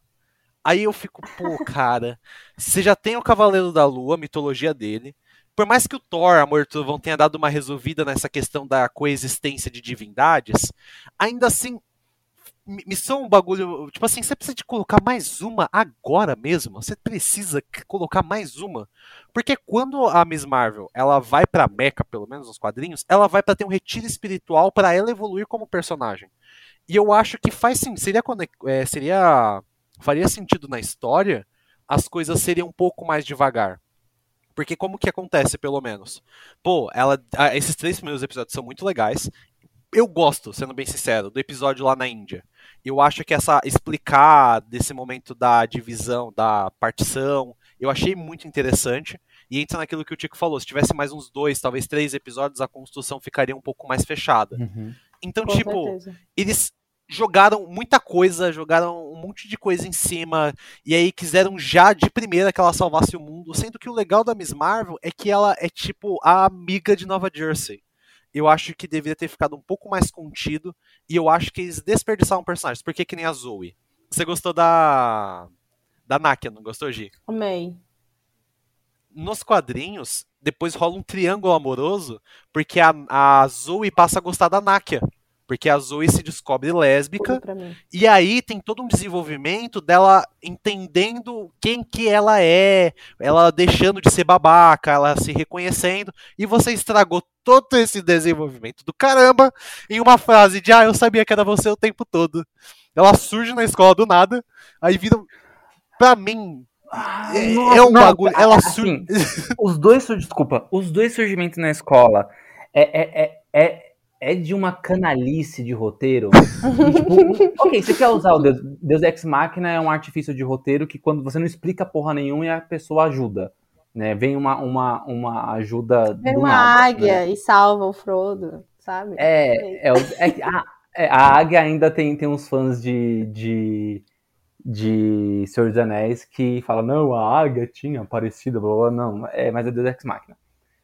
É, aí a série, nossa, o sexto episódio é, é, é de uma canalice. Ele chega, a- aparece o irmão dela. suas expressões, tipo, tá muito bom. É, a- a- aparece o irmão dela, né? E aí, beleza, apareceu o irmão dela tal. E aí ele fala assim: "Ah, eu pulei a janela da escola. Assim, ai, tá bom, tá. E aí logo em seguida aparece a menina. Aí fala assim, você tá de sacanagem agora, vai aparecer quem? Um Capitão América? Sabe, tipo. E, e o pior, o pior é que ah, tem várias. Tipo assim, eu acho que a relação do Bruno com a Kamala é irretocável nessa temporada. Sim. Eu acho que Sim. isso aí, beleza. O que eu acho que foi muito desperdiçado foi já ter revelado o segredo dela pra toda a família. E de repente já tá todo mundo sabendo. Eu acho que eles pegaram Hum. um segredo. Porque, tipo, o, tem uma treta familiar enorme. Porque nos quadrinhos, quem fica sabendo primeiro é a mãe dela. E faria muito sentido só a mãe dela saber, porque só a mãe dela viajou com ela pro Paquistão. Sim. Então, se só a mãe dela soubesse, ficaria uma coisa da Kamala ainda se descobrindo, ela se entendendo. E de repente você joga todo o possível drama, todo o possível desenvolvimento que você tem de cada membro da família pra falar todo mundo sabe. Opa! E a família? É outro ponto também que eu acho que a, a série no, no que não faz o menor sentido, né? Que é a mãe da Kamala não deixava ela ir para um evento geek. E aí, do nada, a família inteira, ela sabe, né? A família, ela vai falar pra, pra família tal.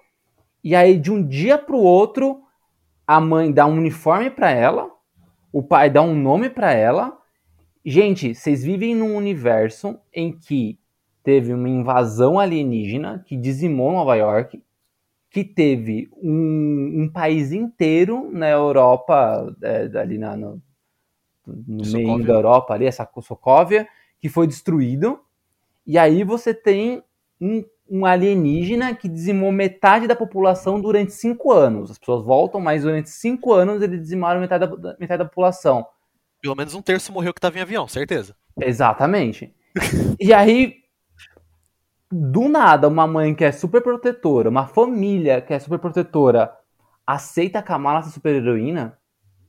Tipo, não faz sentido. E eu acho que a minha, minha meu, meu problema com o nome Miss Marvel, de como foi construído na série, da- do uniforme, não é só. Ah, fez um curso de costura rápido no cenário. Isso é, é- isso é piada, assim. O problema é que não faz sentido a mãe entregar aquilo. Não faz sentido aquela referência ao Superman, sabe? Tipo, a mãe entregando o uniforme, o S, blá blá blá. Não faz sentido. Porque no começo, a série não mostrou uma mãe assim. A série mostrou uma mãe super protetora.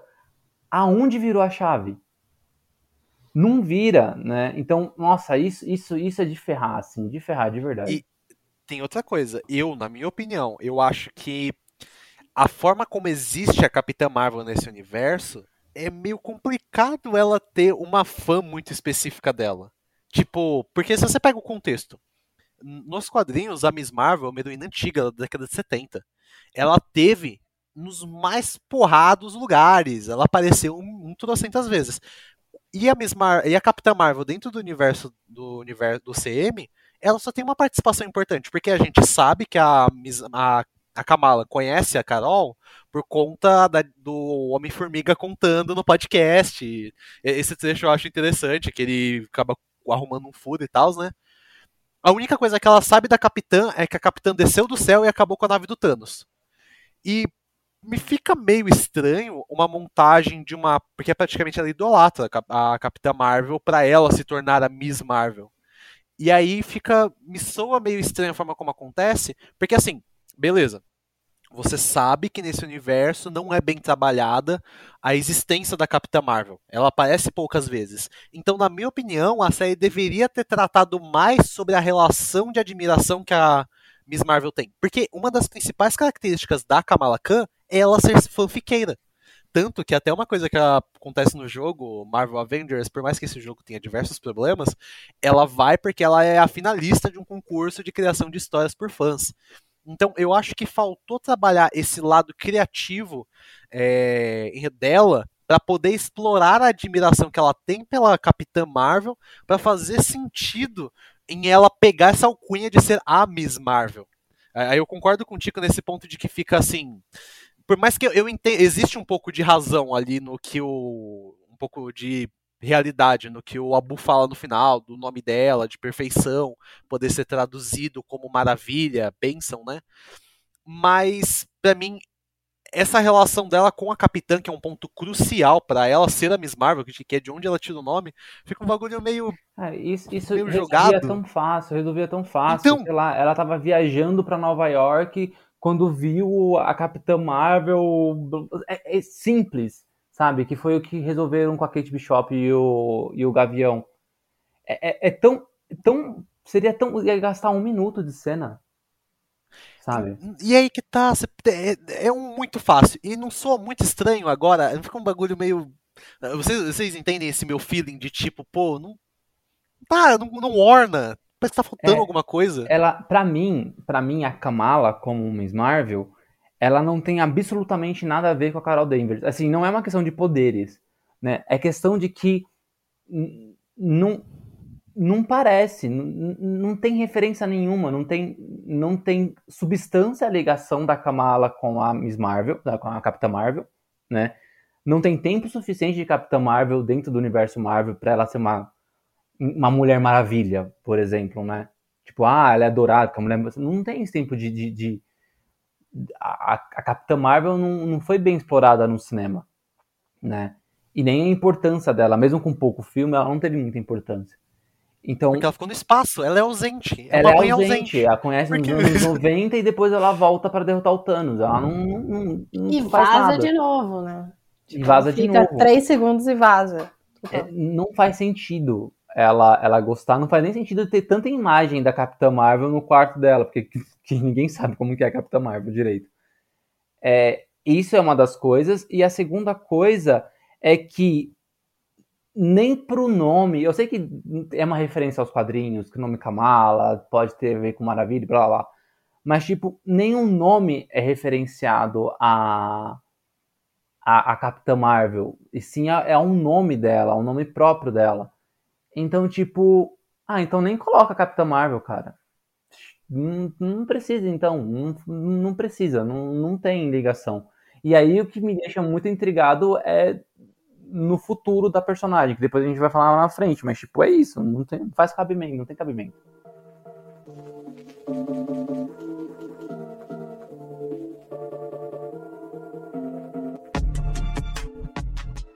E aí entra um bagulho que foi o que me mais, assim, desanimou com a série, que me tirou, assim... é, eu, eu- não lembro qual... se- Acho que foi o podcast Cavalo da Lua que o Tico fala um bagulho que é você se sentir dentro da série. E quando você sente que você tá vendo uma. É, quando ele tá falando do CGI, daquela cena do Cavaleiro da Lua Que que, o. odeia. É aquela cena do barco na areia. Nossa tava lembrando agora. tá cena feia. Aí, pra mim, eu tenho algo similar com as- os momentos de luta. Pra mim, no- acho que no episódio 4, quando ele encontra com aquele adaga vermelha, e aí ela começa a usar o poder dela, aquela cena me tirou porque eu falei, bicho, não tem ninguém mostrando como faz pose nessa desgraça, porque ela, tipo, estende o braço, mas ela não, não gira o corpo, não gira o quadril pra mostrar que tá fazendo alguma força. Não, ela é, é, é movimento mais, assim, é triste de ver, porque parece que tá- ela tá vendo, fazendo o movimento, mas ela não tá conseguindo imaginar o que aquele movimento vai gerar. E aí eu, eu acho as lutas de, de ação muito mal coreografadas. Eu acho elas muito paia. Assim, não consigo nem lembrar assim, de uma que eu falei, não, essa aqui eu gostei. E, e é meio estranho, porque na minha cabeça a mudança do poder dela, pra mim é coerente, porque a, dada que a origem, agora a gente descobriu que a origem do poder dela e o da Monica Rambeau é o mesmo, então elas terem poderes similares pra depois fazer sentido em um Marvels, eu comprei a ideia. A gente fala até falando disso aí mais pra frente. Mas aí você me convenceu, eu que era um fanzaço do poder dela de metamorfo, eu me convenci a aceitar esse novo poder, e você não faz a coreografia direito. Como que eu vivo com isso, pô? Como que eu vivo? Eu concordo muito com o que vocês estão dizendo. Acho que muitos dos meus pontos negativos estão, envolvidos nisso. Então, eu falei dos meus episódios favoritos, e aí os meus menos favoritos, talvez o que eu menos goste. É o primeiro, odeio o piloto. Eu só, eu só assisti o resto da série porque eu gostava da personagem, eu não gosto do, do piloto. Não sei porquê. Eu preciso assistir ele de novo, mas eu achei muito fraco não me convenceu a continuar, sabe? Não é, não é aquele. Ele, ele não terminou e eu fiquei. "Ah, que, que será que vai acontecer mais, sabe? Eu tava intrigada porque eu sabia um pouco mais da origem dela nos quadrinhos e eu vi que foi mudado, mudado né, pra série. Aí eu fiquei, hum, onde é que vai? Pra onde que ele vai com isso aqui? O negócio do. do é um bracelete, né? Eles chamam de Bengal. Não sei. É, é Bengal, é, é bracelete mesmo. Ou Wizard. Aqui, ó. É, ó. a eu- tradução de bracelete é Bengal. A dublagem é bracelete. É bracelete? Ah, então. É, é, sucesso. Então, esse bracelete, eu fiquei, hum, o que, que será que tem nesse bracelete? E eu gosto da origem, que vai lá, fala da, da bisavó dela, né? Da história, como é que foi, aconteceu. Eu- tanto é que o meu, um dos meus episódios favoritos é o 5, que vai voltar lá no passado, né? E tem a coisa da viagem no tempo que me convence todas as vezes. Eu fico muito animada quando isso acontece em qualquer série, qualquer merda que coloca viagem no tempo, eu fico delícia, coisa fofa, quando as coisas batem, né? Então eu, eu fiquei feliz com essa cena. Mas um dos meus episódios pff, menos assim que eu gostei foi o 4, que é justamente a virada que o Tico disse. Depois o casamento podia acabar ali, podia, porque o 4 eu quase dormi. É muito ruim. Não gostei de nada, praticamente. Eu assisti assim, aí. E são episódios curtos, então não fazia muito sentido eu estar dormindo, é porque realmente não me cativou, galera. Porque eu, eu tava ali na metade e eu tava, tipo, pescando já. Eu acordava, aí a avó tava lá falando alguma coisa. Aí eu pescava de novo, era a mãe falando alguma coisa. Então eu fiquei completamente desnorteada, muito lento esse episódio. Foge totalmente do que foi o último. Então eu não. Eita. Então eu não curti. E o último episódio a gente já falou aqui de tudo que ele tem de ruim, então não preciso repetir. Eu não gostei de um. E é uma. Eu acho que é uma coisa. Talvez seja o roteiro que tem errado, mas ou talvez seja uma ponta que deixaram ali e cagaram depois. Que é a, a Aisha, né? Que é a bisavó da, da Kamala. Tem todo um mistério nela, em cima- dela, né? A mãe não fala sobre ela, a avó não fala. Aí do nada vai todo mundo pro Paquistão, né? Beleza. Tava, tava, tava com desconto no CVC. É, tava do nada, simplesmente isso. Aí vai falar sobre a, a Aisha. Aí a avó, eu adoro a avó, porque ela fala descontraídamente sobre as coisas, né? Fala, ah, minha mãe era isso aí. Ah, ela era meio. Um- É Jean, né? Que eles, eles, que eles comentam sobre essa raça. Ah, ela era um Jean, você não acha isso legal? E aí, tipo, como assim, mulher? Você me joga essa bomba e você trata isso como normal? Se até agora há pouco, tipo, a Aisha era a vergonha da família. Tinha muito essa frase, que ela fez uma coisa terrível, que ela é a vergonha. E aí vão contar a história e ela salvou a menina. Como que essa mulher é tratada com vergonha da família, sabe? Não faz Mas sentido. qual que foi a vergonha? Eu não tinha pensado nisso. Qual que foi a vergonha? Ah, não, não, Não, não sei, não, fala. existe. não faz o menor sentido ela ser vergonha da família se ela salvou a menina, pelo amor de Deus. Não, não Mas Eles esquecem disso, né? Porque podia ter falado, não, a gente acha que a Aisha foi embora e abandonou a filha. Mas não, É. não esquece. Não! E o pior é que eles poderiam fazer isso, eles poderiam ter tratado desse jeito. Só que aí, quando mostra lá no passado a cena, o pai da criança, o adulto consciente, porque a criança tudo bem, né? Ela não, não tá entendendo. As estrelinhas que mostraram o caminho pra ela. O pai fala, Aisha. Então ele sabe que foi ela. E como assim esse desgraçado não levou essa história Ah, não. bonita Convenhamos adiante? que o pai saiu andando pra fugir lá e deixou a criança atrás. A mãe, a mãe a pega a criança, criança, a mãe pega a criança e fala assim, ó, leva. Aí o cara, beleza, ele anda. A criança tem, sei lá quantos, tem três anos a criança, e ela fica andando sozinha atrás. Que pai. Que, gente, Gente, Pega na que mão é da esse conselho criança. tutelar. Alô? O conselho tutelar, pelo amor de Deus. Pô, mas coitado, ele tava carregando uma mala em uma e andando com a bengala na outra. larga É. a mala. É, não. Achei que falava larga a bengala. Larga a bengala, é foda. Mas eu, eu achei essa, essa parte muito sem noção. Porque, tipo, ele tinha consciência de que ela era. Ela salvou, é, ajudou ele a recuperar a, a filha que ele tinha perdido, porque ele é um incompetente. E a filha também tinha entendido que tinha sido a, o bracelete que, a que era da mãe que tinha salvado ela. Então, por que raios que ela era vergonha da família, sabe? Abandonaram esse, esse tema. E eu fiquei um pouco, né?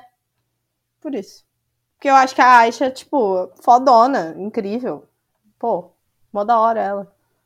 Merecia mais respeito. Bom, aproveitando que a gente até falou um pouquinho sobre o último episódio, que foi aparentemente o episódio que a gente mais gostou. É claro, Né? sim. Pelo 10 que eu entendi da nossa conversa, é isso, né? 10 de 10 esse. É, vamos ir pro final, não a cena pós-crédito, mas o final, final. Que quando aconteceu, eu fiquei. Eu, eu... Vamos lá. Ó, um registro. Eu mandei mensagem pro Tico, todo animado, pilhado, quando eu terminei de assistir. Eu falei, meu Deus, Tico, quando você terminar de ver o episódio, me fala o que você achou. Depois veio o Tico respondendo, Vitor. Não. Não, Vitor. Não. não, não. Mas qual o Bom. final que a gente tá falando? Da batalha final? Não, a, do a buraco a- que abre a no referência,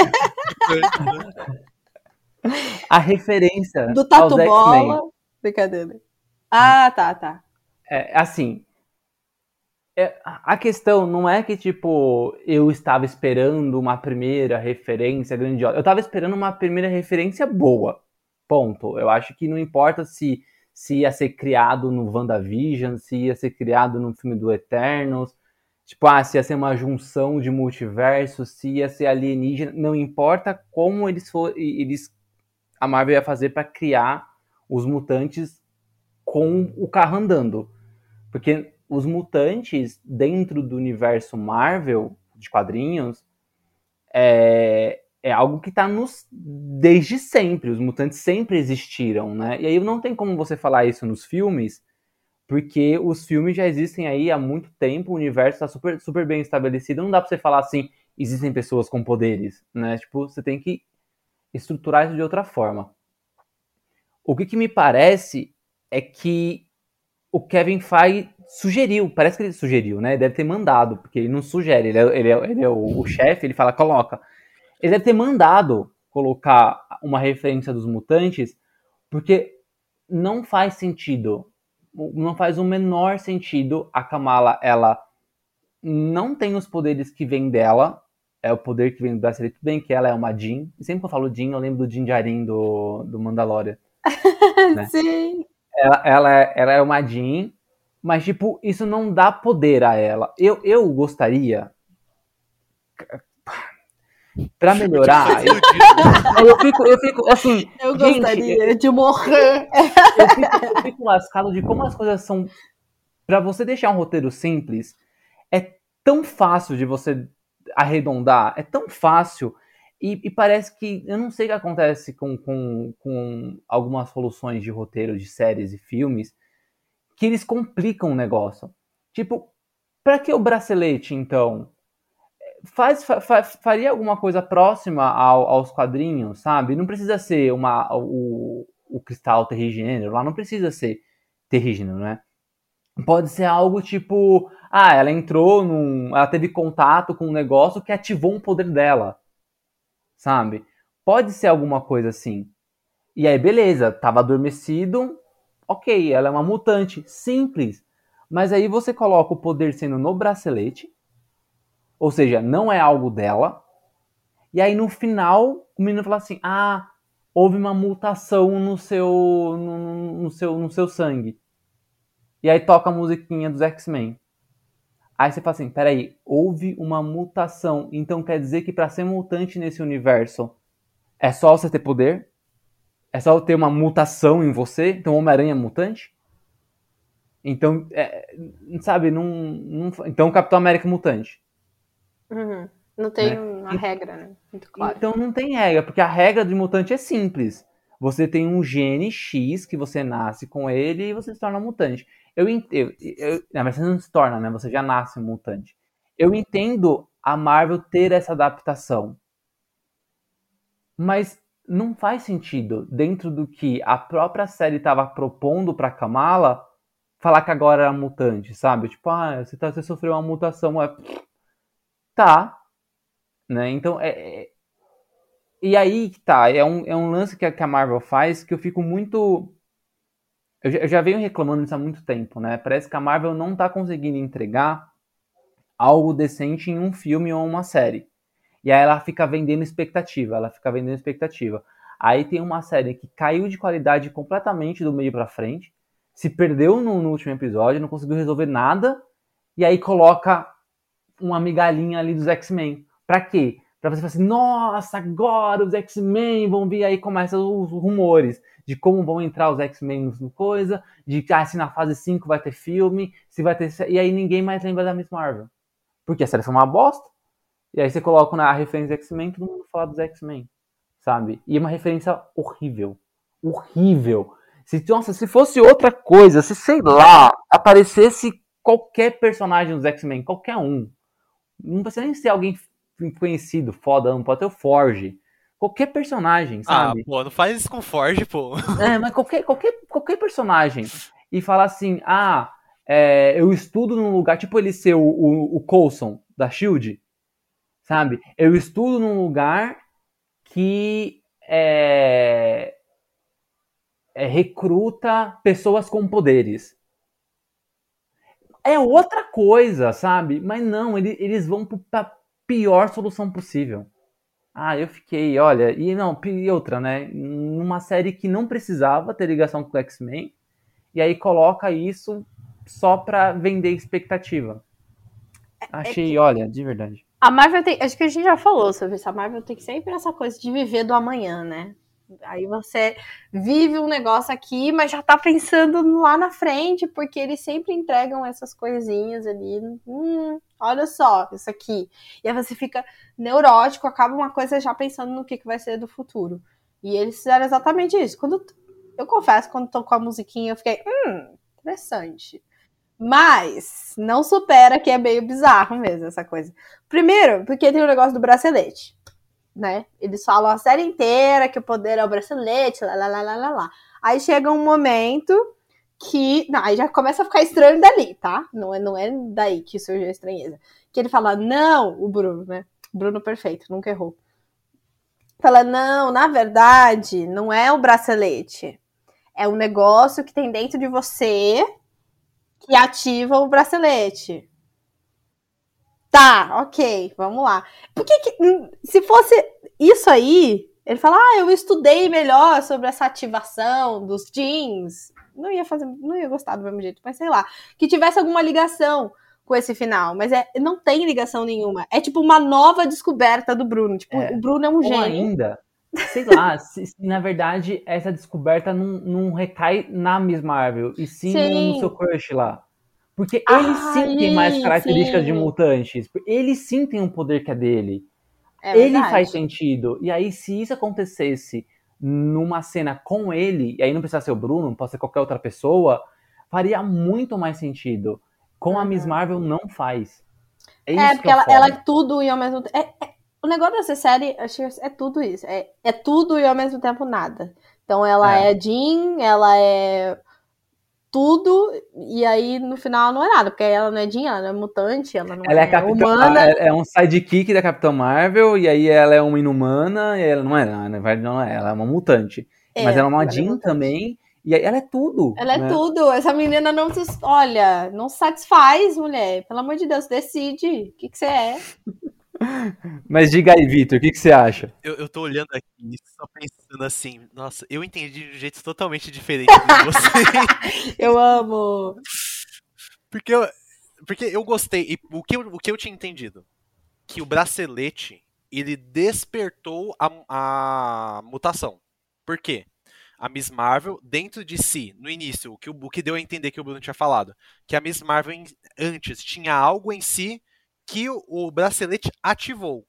Porque nos quadrinhos o bracelete também tem uma característica especial. Ele recebe ataques, etc. Tem uma ligação lá meio maluca com outro bagulho, que eu nem vou falar para ninguém ficar especulando, mas tem uma ligação com outro bagulho que faz sentido se ligar com os jeans. Mas o meu ponto seria o seguinte: beleza, na, a, esse bracelete ele despertou algo e seria coerente para também explicar o poder da Monica Rambeau. Por quê? Esse bracelete ele tá ligado com uma modificação da realidade, certo? Ou seja, o gene mutante dentro do universo Marvel, ele estaria relacionado com a distorção da realidade. Ou seja, quando uma realidade acaba sendo distorcida, acaba manifestando o gene mutante. Porque foi assim que despertou o poder da Monica Rambeau e foi assim que manifestou o poder da Kamala Khan. Então faria sentido pensar que numa, num contexto multiversal os mutantes seriam despertados a partir. Tipo assim, existe esse gene mutante que é adormecido por algum motivo X. X e por conta. Desculpa.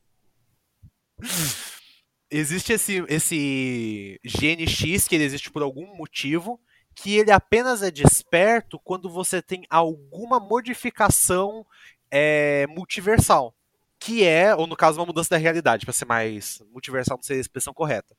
Porque o poder da. O que, que faz aquele da Miss Marvel é mexer com a realidade, certo? Porque uma realidade certo. fica batendo com a dos jeans. E o que, que a, a Wanda fez no final de WandaVision? Ela ficou criando uma nova realidade que quando a Monica Rambeau entrou naquela distorção maluca de realidade, acabou supostamente Nossa, despertando que saudade esse da. Fox. Ou seja, Que saudade da Fox. Se for Era isso, tão mais simples. se for isso de verdade, Disney, dev- cria a Fox de novo. Devolve lá, deixa ele. Já tava ruim. Não, não, não- sabe, deixa, nossa, pelo amor de Deus. Putaço. Se for, não, se for isso, porra, ainda tem que explicar conceito. Não, não, eu, eu espero que seja muito mais simples. Mas, mas aí que tá. Esse é meu ponto. Eu gostei porque eu me senti muito incrível Feito por ter isso. Ah, então a isso. Porque, probabilidade de ser, você acha que é muito baixa, porque eu acho que é igual a. pa- Não, eu acho que é. Eu, eu acho que Você é. acha que é isso? que essa, que essa é a explicação? Mas. Não é, cara. é. Quando o pessoal voltou lá Acho do mundo quântico, passou um rato em cima da máquina. Não, isso é muito É, complexo. a Marvel, é muito a Marvel complexo vai pro Marvel. simples. Eu acho que vai ser alguma coisa. Eu acho que o esquema do bracelete ele pode sim ter ativado o poder, eu acho que é ok, mas talvez seja um, um conceito mais parecido com inumanos. Você tem o gene X, esse gene é adormecido. E aí, quando você tem contato com esse tipo de, de magia, esse gene desperta. E aí, Então, a gente tá falando a mesma coisa, só que de uma é, forma e bem mais aí, por exemplo, no, e no Agents of Shield, né? Que todo mundo fala que não é canon, pra mim, até a Marvel se posicionar falando que não é canon, pra mim é. Né? Então, Agents of Shield, por que, que tem um monte de inumanos ali, acho que depois da segunda temporada, em- no meio da terceira e tal? Por que começa a surgir várias pessoas com, com poderes? Porque eles misturam a, o, o- um, elemento terrígeno lá, não sei se era dos cristais em si, mas, ele, ele, mas É eles misturam terrígena. alguma coisa que não era névoa em si na série. Eles misturam alguma coisa no mar. E aí as pessoas começam a pescar os peixes, vender os peixes enlatado, comercializar os peixes, que já era normal, eles vendiam, e aí começa a despertar os poderes em todo mundo. Nas pessoas que já tinham esse gene, esse gene inumano. Né? E que na série os inumanos era uma experiência dos dos Kree, então tinha, tinha- que, que, que era É, uma, não, uma parecido com os quadrinhos. Então tinha bastante pessoas com o gene inumano na Terra. E aí esses poderes despertam porque eles comem esses alimentos que foi que, que tinha ali as, as pedras com as. Eu não lembro certinho por que que tava no mar, tá? Mas era, era esse esquema. Então eu acho que a solução vai ser base- muito mais próxima disso. Tipo, o gene X já é algo das pessoas, só que ele não tá desperto. E aí alguma coisa faz despertar. Eu acho que esse lance do multiverso, não sei se eles vão muito além. Então, é, é que, eu, eu- que eu falei multiverso, mas eu me expressei mal. Eu quis dizer é, modificação da realidade. Quando você tem alguma coisa que está relacionado com realidade, isso aí é, é o lapso para você ter essa mudança. E aí, o que, que acontece? O que acontece quando você tem uma incursão? São duas realidades se chocando. Que é o arco que o Dr. Estranho começou a desenvolver. Então, se você tiver incursões, faz sentido isso despertar em massa o GNX. Então, é até uma pergunta pra vocês. Vocês acham que a Monica Rumble, ela é, ou Rumble? Eu gosto muito do nome dela. Rumble. Só não sei se eu falo certo. Mas vocês acham que ela é uma Eu, mutante? eu acho que. Eu acho que talvez Não. ela vá virar, tipo assim. É, Ah. eu acho que a Marvel vai falar que um monte de gente é mutante, sabe? Sim. Eu acho que faz sentido ela ser. O único problema é que. Não sei, eu não, eu, eu- O Tico, tá muito Eu não tô decepcionado. né? Eu, eu fico imaginando o Tico, porque só esse ano tocou a música dos X-Men duas vezes. O Tico não tem um dia Ah, não, a, a, a do, a, do, a do Doutor Estranho eu gostei. É, mas a, a questão é que os X-Men é muito grande pro universo Marvel. E olha que eu não sou fã dos X-Men, tá? Eu não sou, eu não cresci lendo os quadrinhos, eu não sou fã, eu conheço as mega sagas, mas eu já só li depois. Eu não sou super fã. Mas eu sei a importância desses personagens pro universo Marvel, né? E pra mim, falar que a primeira mutante do universo, do, universo Marvel é a Mônica Rambeau é tipo, ah, assim, não tô desconsiderando ela, mas tipo, porra, né? Então, é- esse, é- é- o meu problema é isso, sabe? Tipo, olha, eu acho que eles se complicaram mais do que eles eles eles melhoraram ali. Acho que eles se complicaram bacana pra conseguir criar um, um- se vai dar certo, provavelmente vai dar certo. Vai ter gente que não vai gostar, provavelmente vai ter de, um monte de gente que não vai gostar. Até porque a gente não vai ver os X-Men da forma que a gente viu na Fox, graças a Deus.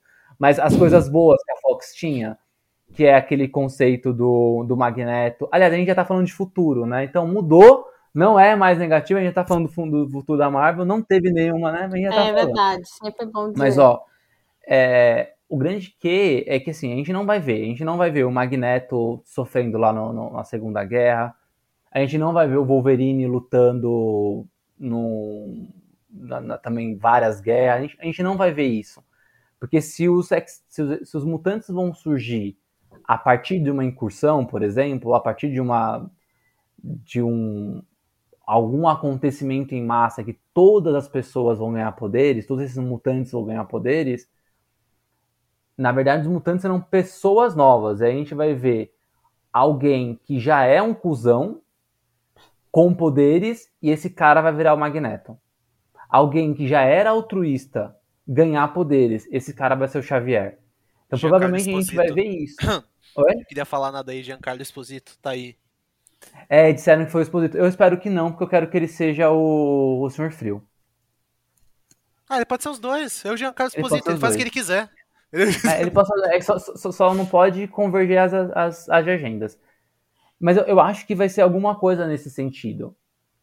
É, é, e, e aí muita gente vai ficar decepcionado.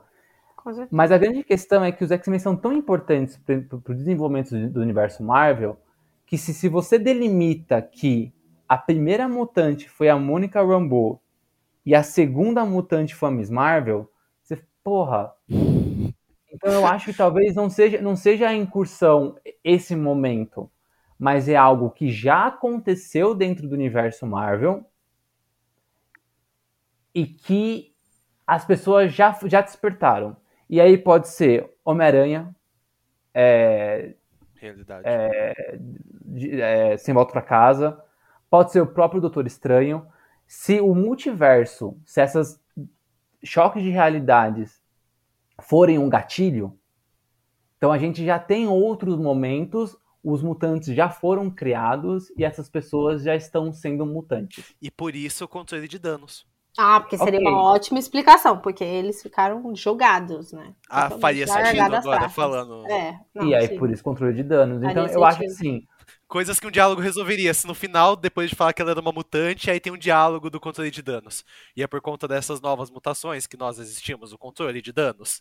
Mas não. é que o controle de danos já existe há muito tempo, né? Uma apresentação em PowerPoint. Não, ou talvez O explicar por que que aquela Um mulher era onboarding. tão aficionada. Mano, Isso. loucaça essa mulher, né? Ela é muito E não fez doida. o mínimo sentido. Pra mim não fez o Não. mínimo sentido. Ela é só louca, aleatória.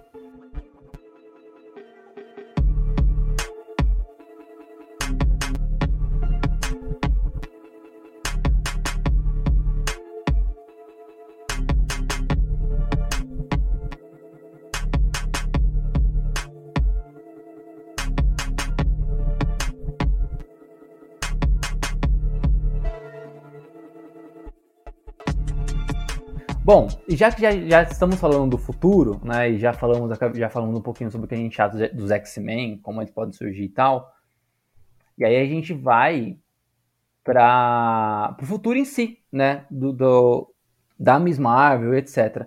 E aí a gente teve uma cena pós-crédito, né, a pós pós-crédito mesmo, que foi a Miss Marvel se transformando, né, a Kamala se transformando na Carol Danvers. E aí linka um pouco com o Não, poder dela. Elas, muda- elas mudaram de lugar, né? Vamos lá, que eu também, essa parte eu fiquei nessa dúvida aí. Porque ela não. a- quando aparece a Carol Davis, ela não parece estar entendendo onde ela tá, né? Ela, ela É. fica, É, tipo, mas a aconteceu? fala dela, a fala dela é o jeito em que a Kamala fala. Ó, ó, discórdia. Aí você falou que um dos poderes dela é de transfiguração. Aí eu fiquei, será ser? Será? Então, é, que ela isso? virou a, a, a Carol Danvers. Porque a primeira coisa que ela faz quando ela sai, porque a, nos quadrinhos ela sai da névoa e quando você é, começa a mutação, você entra no casulo e ela sai do casulo como Miss Marvel, com a roupa É, antiga da Carol a- Danvers. A série já, já cagou tudo já, né? Já não Aí tem já mais não- isso. Mas ela deu um Então. espirro, né, tadinho? Não pode nem pegar Então, uma e, gripe. e- e não faria Ó. sentido ela virar a Carol Danvers no momento que ela mais se aceitou. Porque ela vira a Carol Danvers porque ela não se aceita. Não faria sentido, de repente, agora, que ela tá olhando Mas no nada espelho faz orgulhosa. sentido mesmo. Mas nada faz sentido nessa série. É, então, tudo bem. Se foi isso, faz até sentido. Se ela, se ela virar. Eu acho que ela trocou de lugar, porque a, for- a forma como aconteceu me, dá, me deu a entender que ela só trocou de lugar com ela. Ok. Mas isso é um poder dela também? Não, mas aí deve ser alguma coisa que tem a ver com Não, bracelete. aí é por causa do bracelete. Deve ser Ah, algum tá. É. outro rolê. Outro rolê. Bom, se for isso, eu acho que faz mais sentido. Ela ter Eu trocado gosto. de lugar com a Miss Marvel. Beleza, faz mais sentido. Eu tava achando que ela transmutou, porque eu tava com isso na cabeça, do poder de transmutação dela e tal. Então faz mais sentido. Ok. É Tito, bom. o Tico ainda tá decepcionado. Não, não, não. Eu acho que isso é bom porque aí, como pelo menos, linka com o, o, o próximo filme, né? Que é o The Marvels, né? Que é a sequência do Capitão Mar da, da, da Capitã Marvel. E aí a gente tem é, um filme que vai ter um trio de das. da- vai ser o Bonde das Maravilhosas, né? O bonde das maravilhas é a nossa. Gente, se não tocar essa música em algum momento desse filme, eu vou ficar triste. Aí eu Tá fico triste. Que Eu é a Carol Danvers como a Capitã Marvel, a Kamala Khan como a Miss Marvel e a Monica Rambeau como talvez a Photon. Não sei que nome ela vai usar, se vai ser Photon, se vai ser Espectro, se vai ser... Ela tem vários nomes nos Ela quadrinhos. vai ser então- a o Widow, Widow Marvel. A gente Monica tem Rambeau é a melhor Capitã Marvel, só pra deixar registrado. Sempre defenderei ela, porque eu odeio a Carol Danvers. Desculpe, ódio destilado. Mas não gosto da Carol. Que são? Ó, a gente tem vários. A gente tem Capitã, a Miss. Falta a Senhora, né? A Senhora Marvel. Então pode ser A isso. Senhora Marvel, a Senhora Marvel, É. verdade, né? Falta a Senhora Marvel. É, como que é a é Mrs? Mrs. Acho que é isso. Mrs. Miss Marvel, Mrs. Mrs. Mrs. Marvel. Mrs. Marvel. Olha, eu não sei o que pensar nessa série, nesse filme. Eu só acho que. Bom, primeiro que mudou a data, né? Ia ser, no, ia ser o próximo filme depois do Pantera Negra, ia ser no começo do ano. Vou melhorar, vou melhorar. Vai ser Madame. Madame Marvel. Vai ser Madame, Madame Marvel. Oh, ia ficar Madame bom Marvel. Madame Marvel. Né? Então de vilão, né? chique. É, total. Ficar legal. Eu gosto. É, ia ser no começo do- de 2023, foi pro meio de 2023, né? Eles- Ele mudou de lugar com o Homem-Formiga. Então, o Homem-Formiga vem- vai, vai vir primeiro e depois vai vir The Marvels. É, eu não. Bom, não tem nada, tá cedo ainda pra falar sobre o filme. O meu único receio sobre esse filme é, agora que o, que o Victor me deu essa luz de falar que elas trocaram de lugar, me deixou mais ok, porque eu super tinha entendido mesmo que ela tinha mudado de forma, e aí ela não conseguia entender porque ela se viu. Eu espero, eu espero que tenham trocado de lugar e não mudado de forma. Mas o meu medo é que a Kamala vire o Homem-Aranha dos Vingadores. Que tudo aquilo que era legal do Homem-Aranha no primeiro filme se perdeu nos Vingadores e nunca mais voltou. Né? E aí ficou um filme sempre. ah, Por que, que o Homem-Aranha tá nos Vingadores? Por que, que o Homem-Aranha quer voltar nos Vingadores? Sabe? E o meu medo é a Kamala entrar nesse trio, junto com a Capitã Marvel, e nunca mais ter uma história decente da Kamala sozinha. Ah. Não ter, se, se tiver uma segunda temporada, a segunda temporada não, não, não ter esses elementos contidos de cultura, blá blá blá, e aí virar um negócio cósmico pra sempre, sabe? Eu acho que não. Sabe por quê, Tico? Os quadrinhos da, da Miss Marvel, curiosamente, tem muita gente que usa o argumento de que a Miss Marvel é a lacradora do universo Marvel e quem, não, quem lacra não lucra e cancelaram o gibi dela, quando na verdade o gibi tava vendendo bem. E sabe por quê? A minha teoria de por que cancelaram? E aí fizeram uma minissérie esse ano. Cancelou em 2020, aí teve uma minissérie agora que vai ser pela Panini. Porque eles travaram a Miss Marvel num momento da história que eles não vão ficar mais preocupados em desenvolver ela. Ou seja, ela parou num momento do tempo que ela ainda tá no ensino médio. Então ela não vai avançar mais no tempo. As histórias dela não estão saturadas. A minha teoria é que ela parou ali naquele momento. Então eu acho que ela voltando, eu acho que ela vai ficar num núcleo mais contido que nem nos quadrinhos. Quando ela entra pros Vingadores, ela fica nesse núcleo mais contido, e aí depois ela volta, mas aí volta pra esse núcleo contido, participa dos campeões, aí volta pra cá. Eu acho que ela é maleável pra fazer isso, entende? Eu acho que eles vão Mas você acha, você acha que a Marvel, a MCU, né, a Marvel do, do, do, do cinema, da Disney Plus, etc., vai permitir que ela continue contida porque eles não deixam ninguém contido. Numa segunda temporada da série, talvez. Eu tenho a impressão de que a Marvel, pelo menos o que eu vi no Falcão e Soldado Invernal, me de- deixa entender que eles também conseguem deixar o personagem trabalhar no seu universo próprio às vezes. Só que Mas- então, mas é que, desculpa te cortar, é que. Falcão e Soldado Invernal, ele é uma ligação entre um filme maior. E aí o Capitão América não vai ficar mais contido. Ele vai voltar pro núcleo dos Vingadores, seja lá o que for, porque vai ter quatro, qua- o quarto filme, eles vão expandir isso de alguma forma. É, e aí essa, essa é a minha dúvida.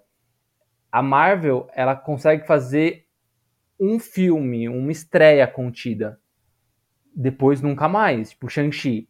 Shang-Chi foi perdendo essa contenção no próprio filme. Porque já apareceu Capitã Marvel, já apareceu Hulk, já apareceu Abominável, já apareceu não sei o que mais, e já no final já junta lá com os Vingadores já não é mais contido. Shang-Chi nunca mais vai ser contido. Eternos também, não, o segundo filme eu duvido que, que seja contido, eu duvido até que a Chloe Zhao volte. Então eu acho que a Marvel ela não não tem nenhum exemplo de nenhum personagem dela no, nos cinemas ou séries que eles permaneceram contidos, né? Então essa é a minha dúvida. Será que a Miss Marvel, depois de sair de New Jersey, sair de New Jersey e ir para algo maior, algo galáctico, porque The Marvels vai ser uma aventura galáctica. Uhum. Será que se for para isso, como volta? se E será que eles conseguem? se Homem-Aranha 4 for um filme contido, Miss Marvel volta. É, eu duvido que seja. Eu acho que vai. Eu acho que o Homem-Aranha 4 eles vão apostar numa coisa um pouco mais Homem-Aranha, universo Homem-Aranha. É minha aposta. Tá Eu todo acho mundo que o único, aqui. o único, único desconectado, assim, foi o Thor e foi o último, né? E aí, é um desconectado que a gente gosta até. Mas, e que eu, Eu acho que as gosto. pessoas gostaram também. Tipo, ouvi Não. bastante gente falando bem, mas tem pessoal que não gostou também. Então é isso, então. isso que é foda, porque, tipo, aí, ó. Quem será que foi? Quem? Quem é? É essa Mas a questão. a- o público, o não, público tá, não o público não gosta. aceita. É, a gente que é esquisito, Chico, a gente que gosta dessas coisas. É, Eu super gostaria de ver um. um assim, ok, a Miss, a Miss Marvel vai aparecer em The Marvels, beleza. Se a Capitã Marvel vai ter um terceiro filme depois, eu duvido também, porque Ah, acho que não. se o segundo já nem vai se chamar Capitã Marvel, Ó, ó, pra ó, mim. pega, pega o visu, pega o visu. Mata a Bry Larson e deixa a Monica Rambeau como Capitã Marvel. Bicho, que mundo incrível. É, eu boto a Monica Rambeau como Capitã Marvel mais uma vez. ah, acho que pode acontecer até de, de passarem, mas eu acho que é, nun- nunca, vai, nunca mais vai ser um filme solo da Capitã Marvel. Acho que já foi um, e aí a sequência vai ser o- uma equipezinha, e se tiver um terceiro vai ser também alguma coisa assim, sabe? Acho que eles não vão juntar pra separar. Se juntou, vai, vai continuar junto. Se a Mônica Rambeau for a principal, a principal Capitã Marvel, no terceiro filme vai ter a Kamala Khan junto. Entende? Hum. Então, essa, eu acho que essa é a questão.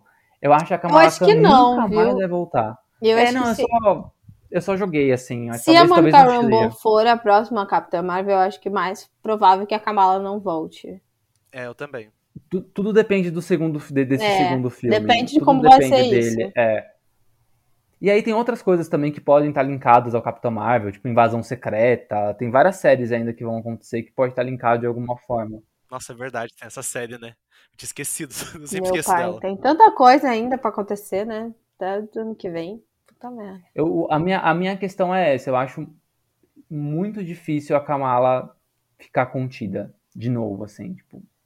Se o segundo, se, se não tivesse, se ela não tivesse no filme da, da Capitã Marvel e ela continuasse numa segunda temporada, aí tudo bem, aí falar, ah, beleza, eles vão fazer uma série ali dela, sabe, só dela.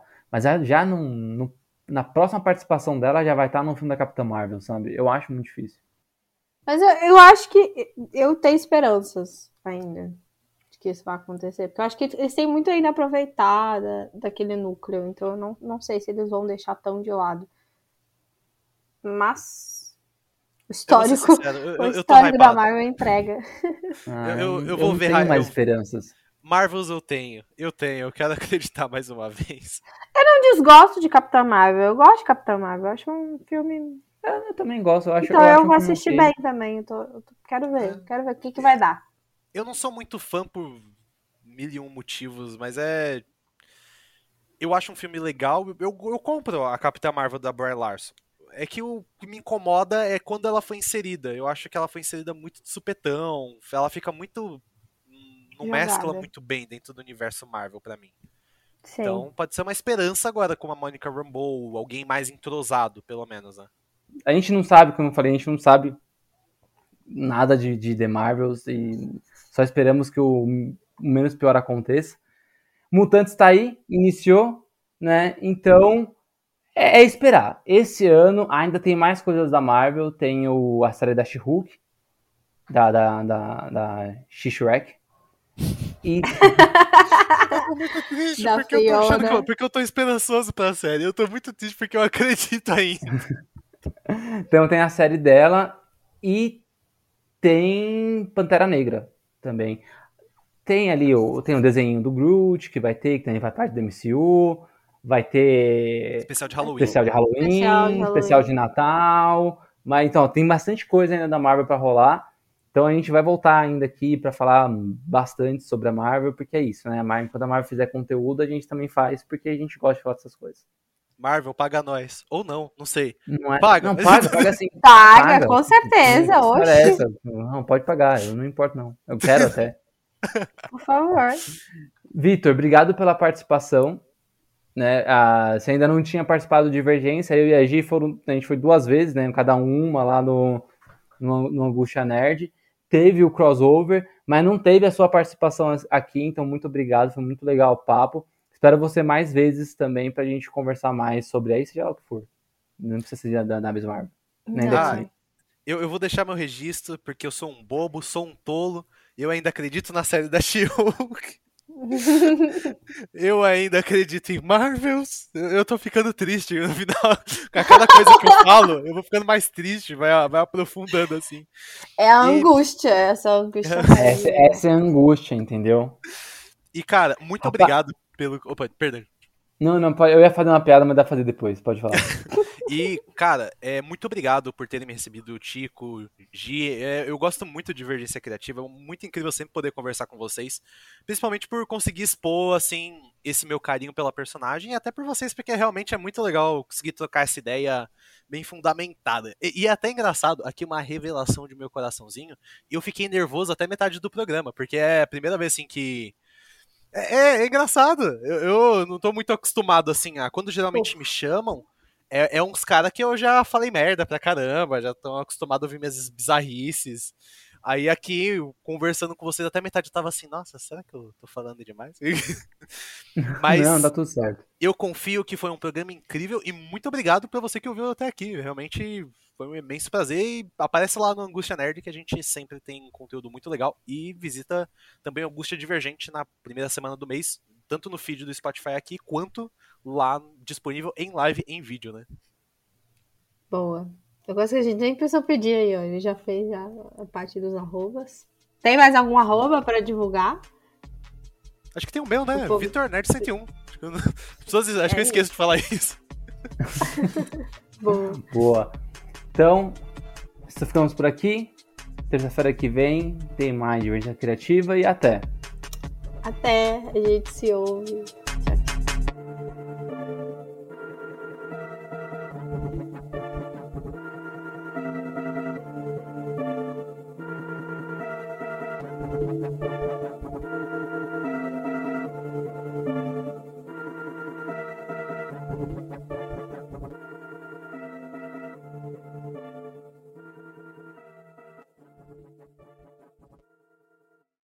Você acabou de ouvir esse episódio maravilhoso e, peraí, ainda não segue a gente nas redes sociais? Então tá esperando o quê? Podcast, arroba Divergência Criativa, ilustradoras, arroba anarte.soa com dois N's e itsartv e apresentadores, arroba paixão.gil e arroba tico underline pedrosa. Entre também em nosso site, divergenciacriativa.com.br. Te vejo na próxima.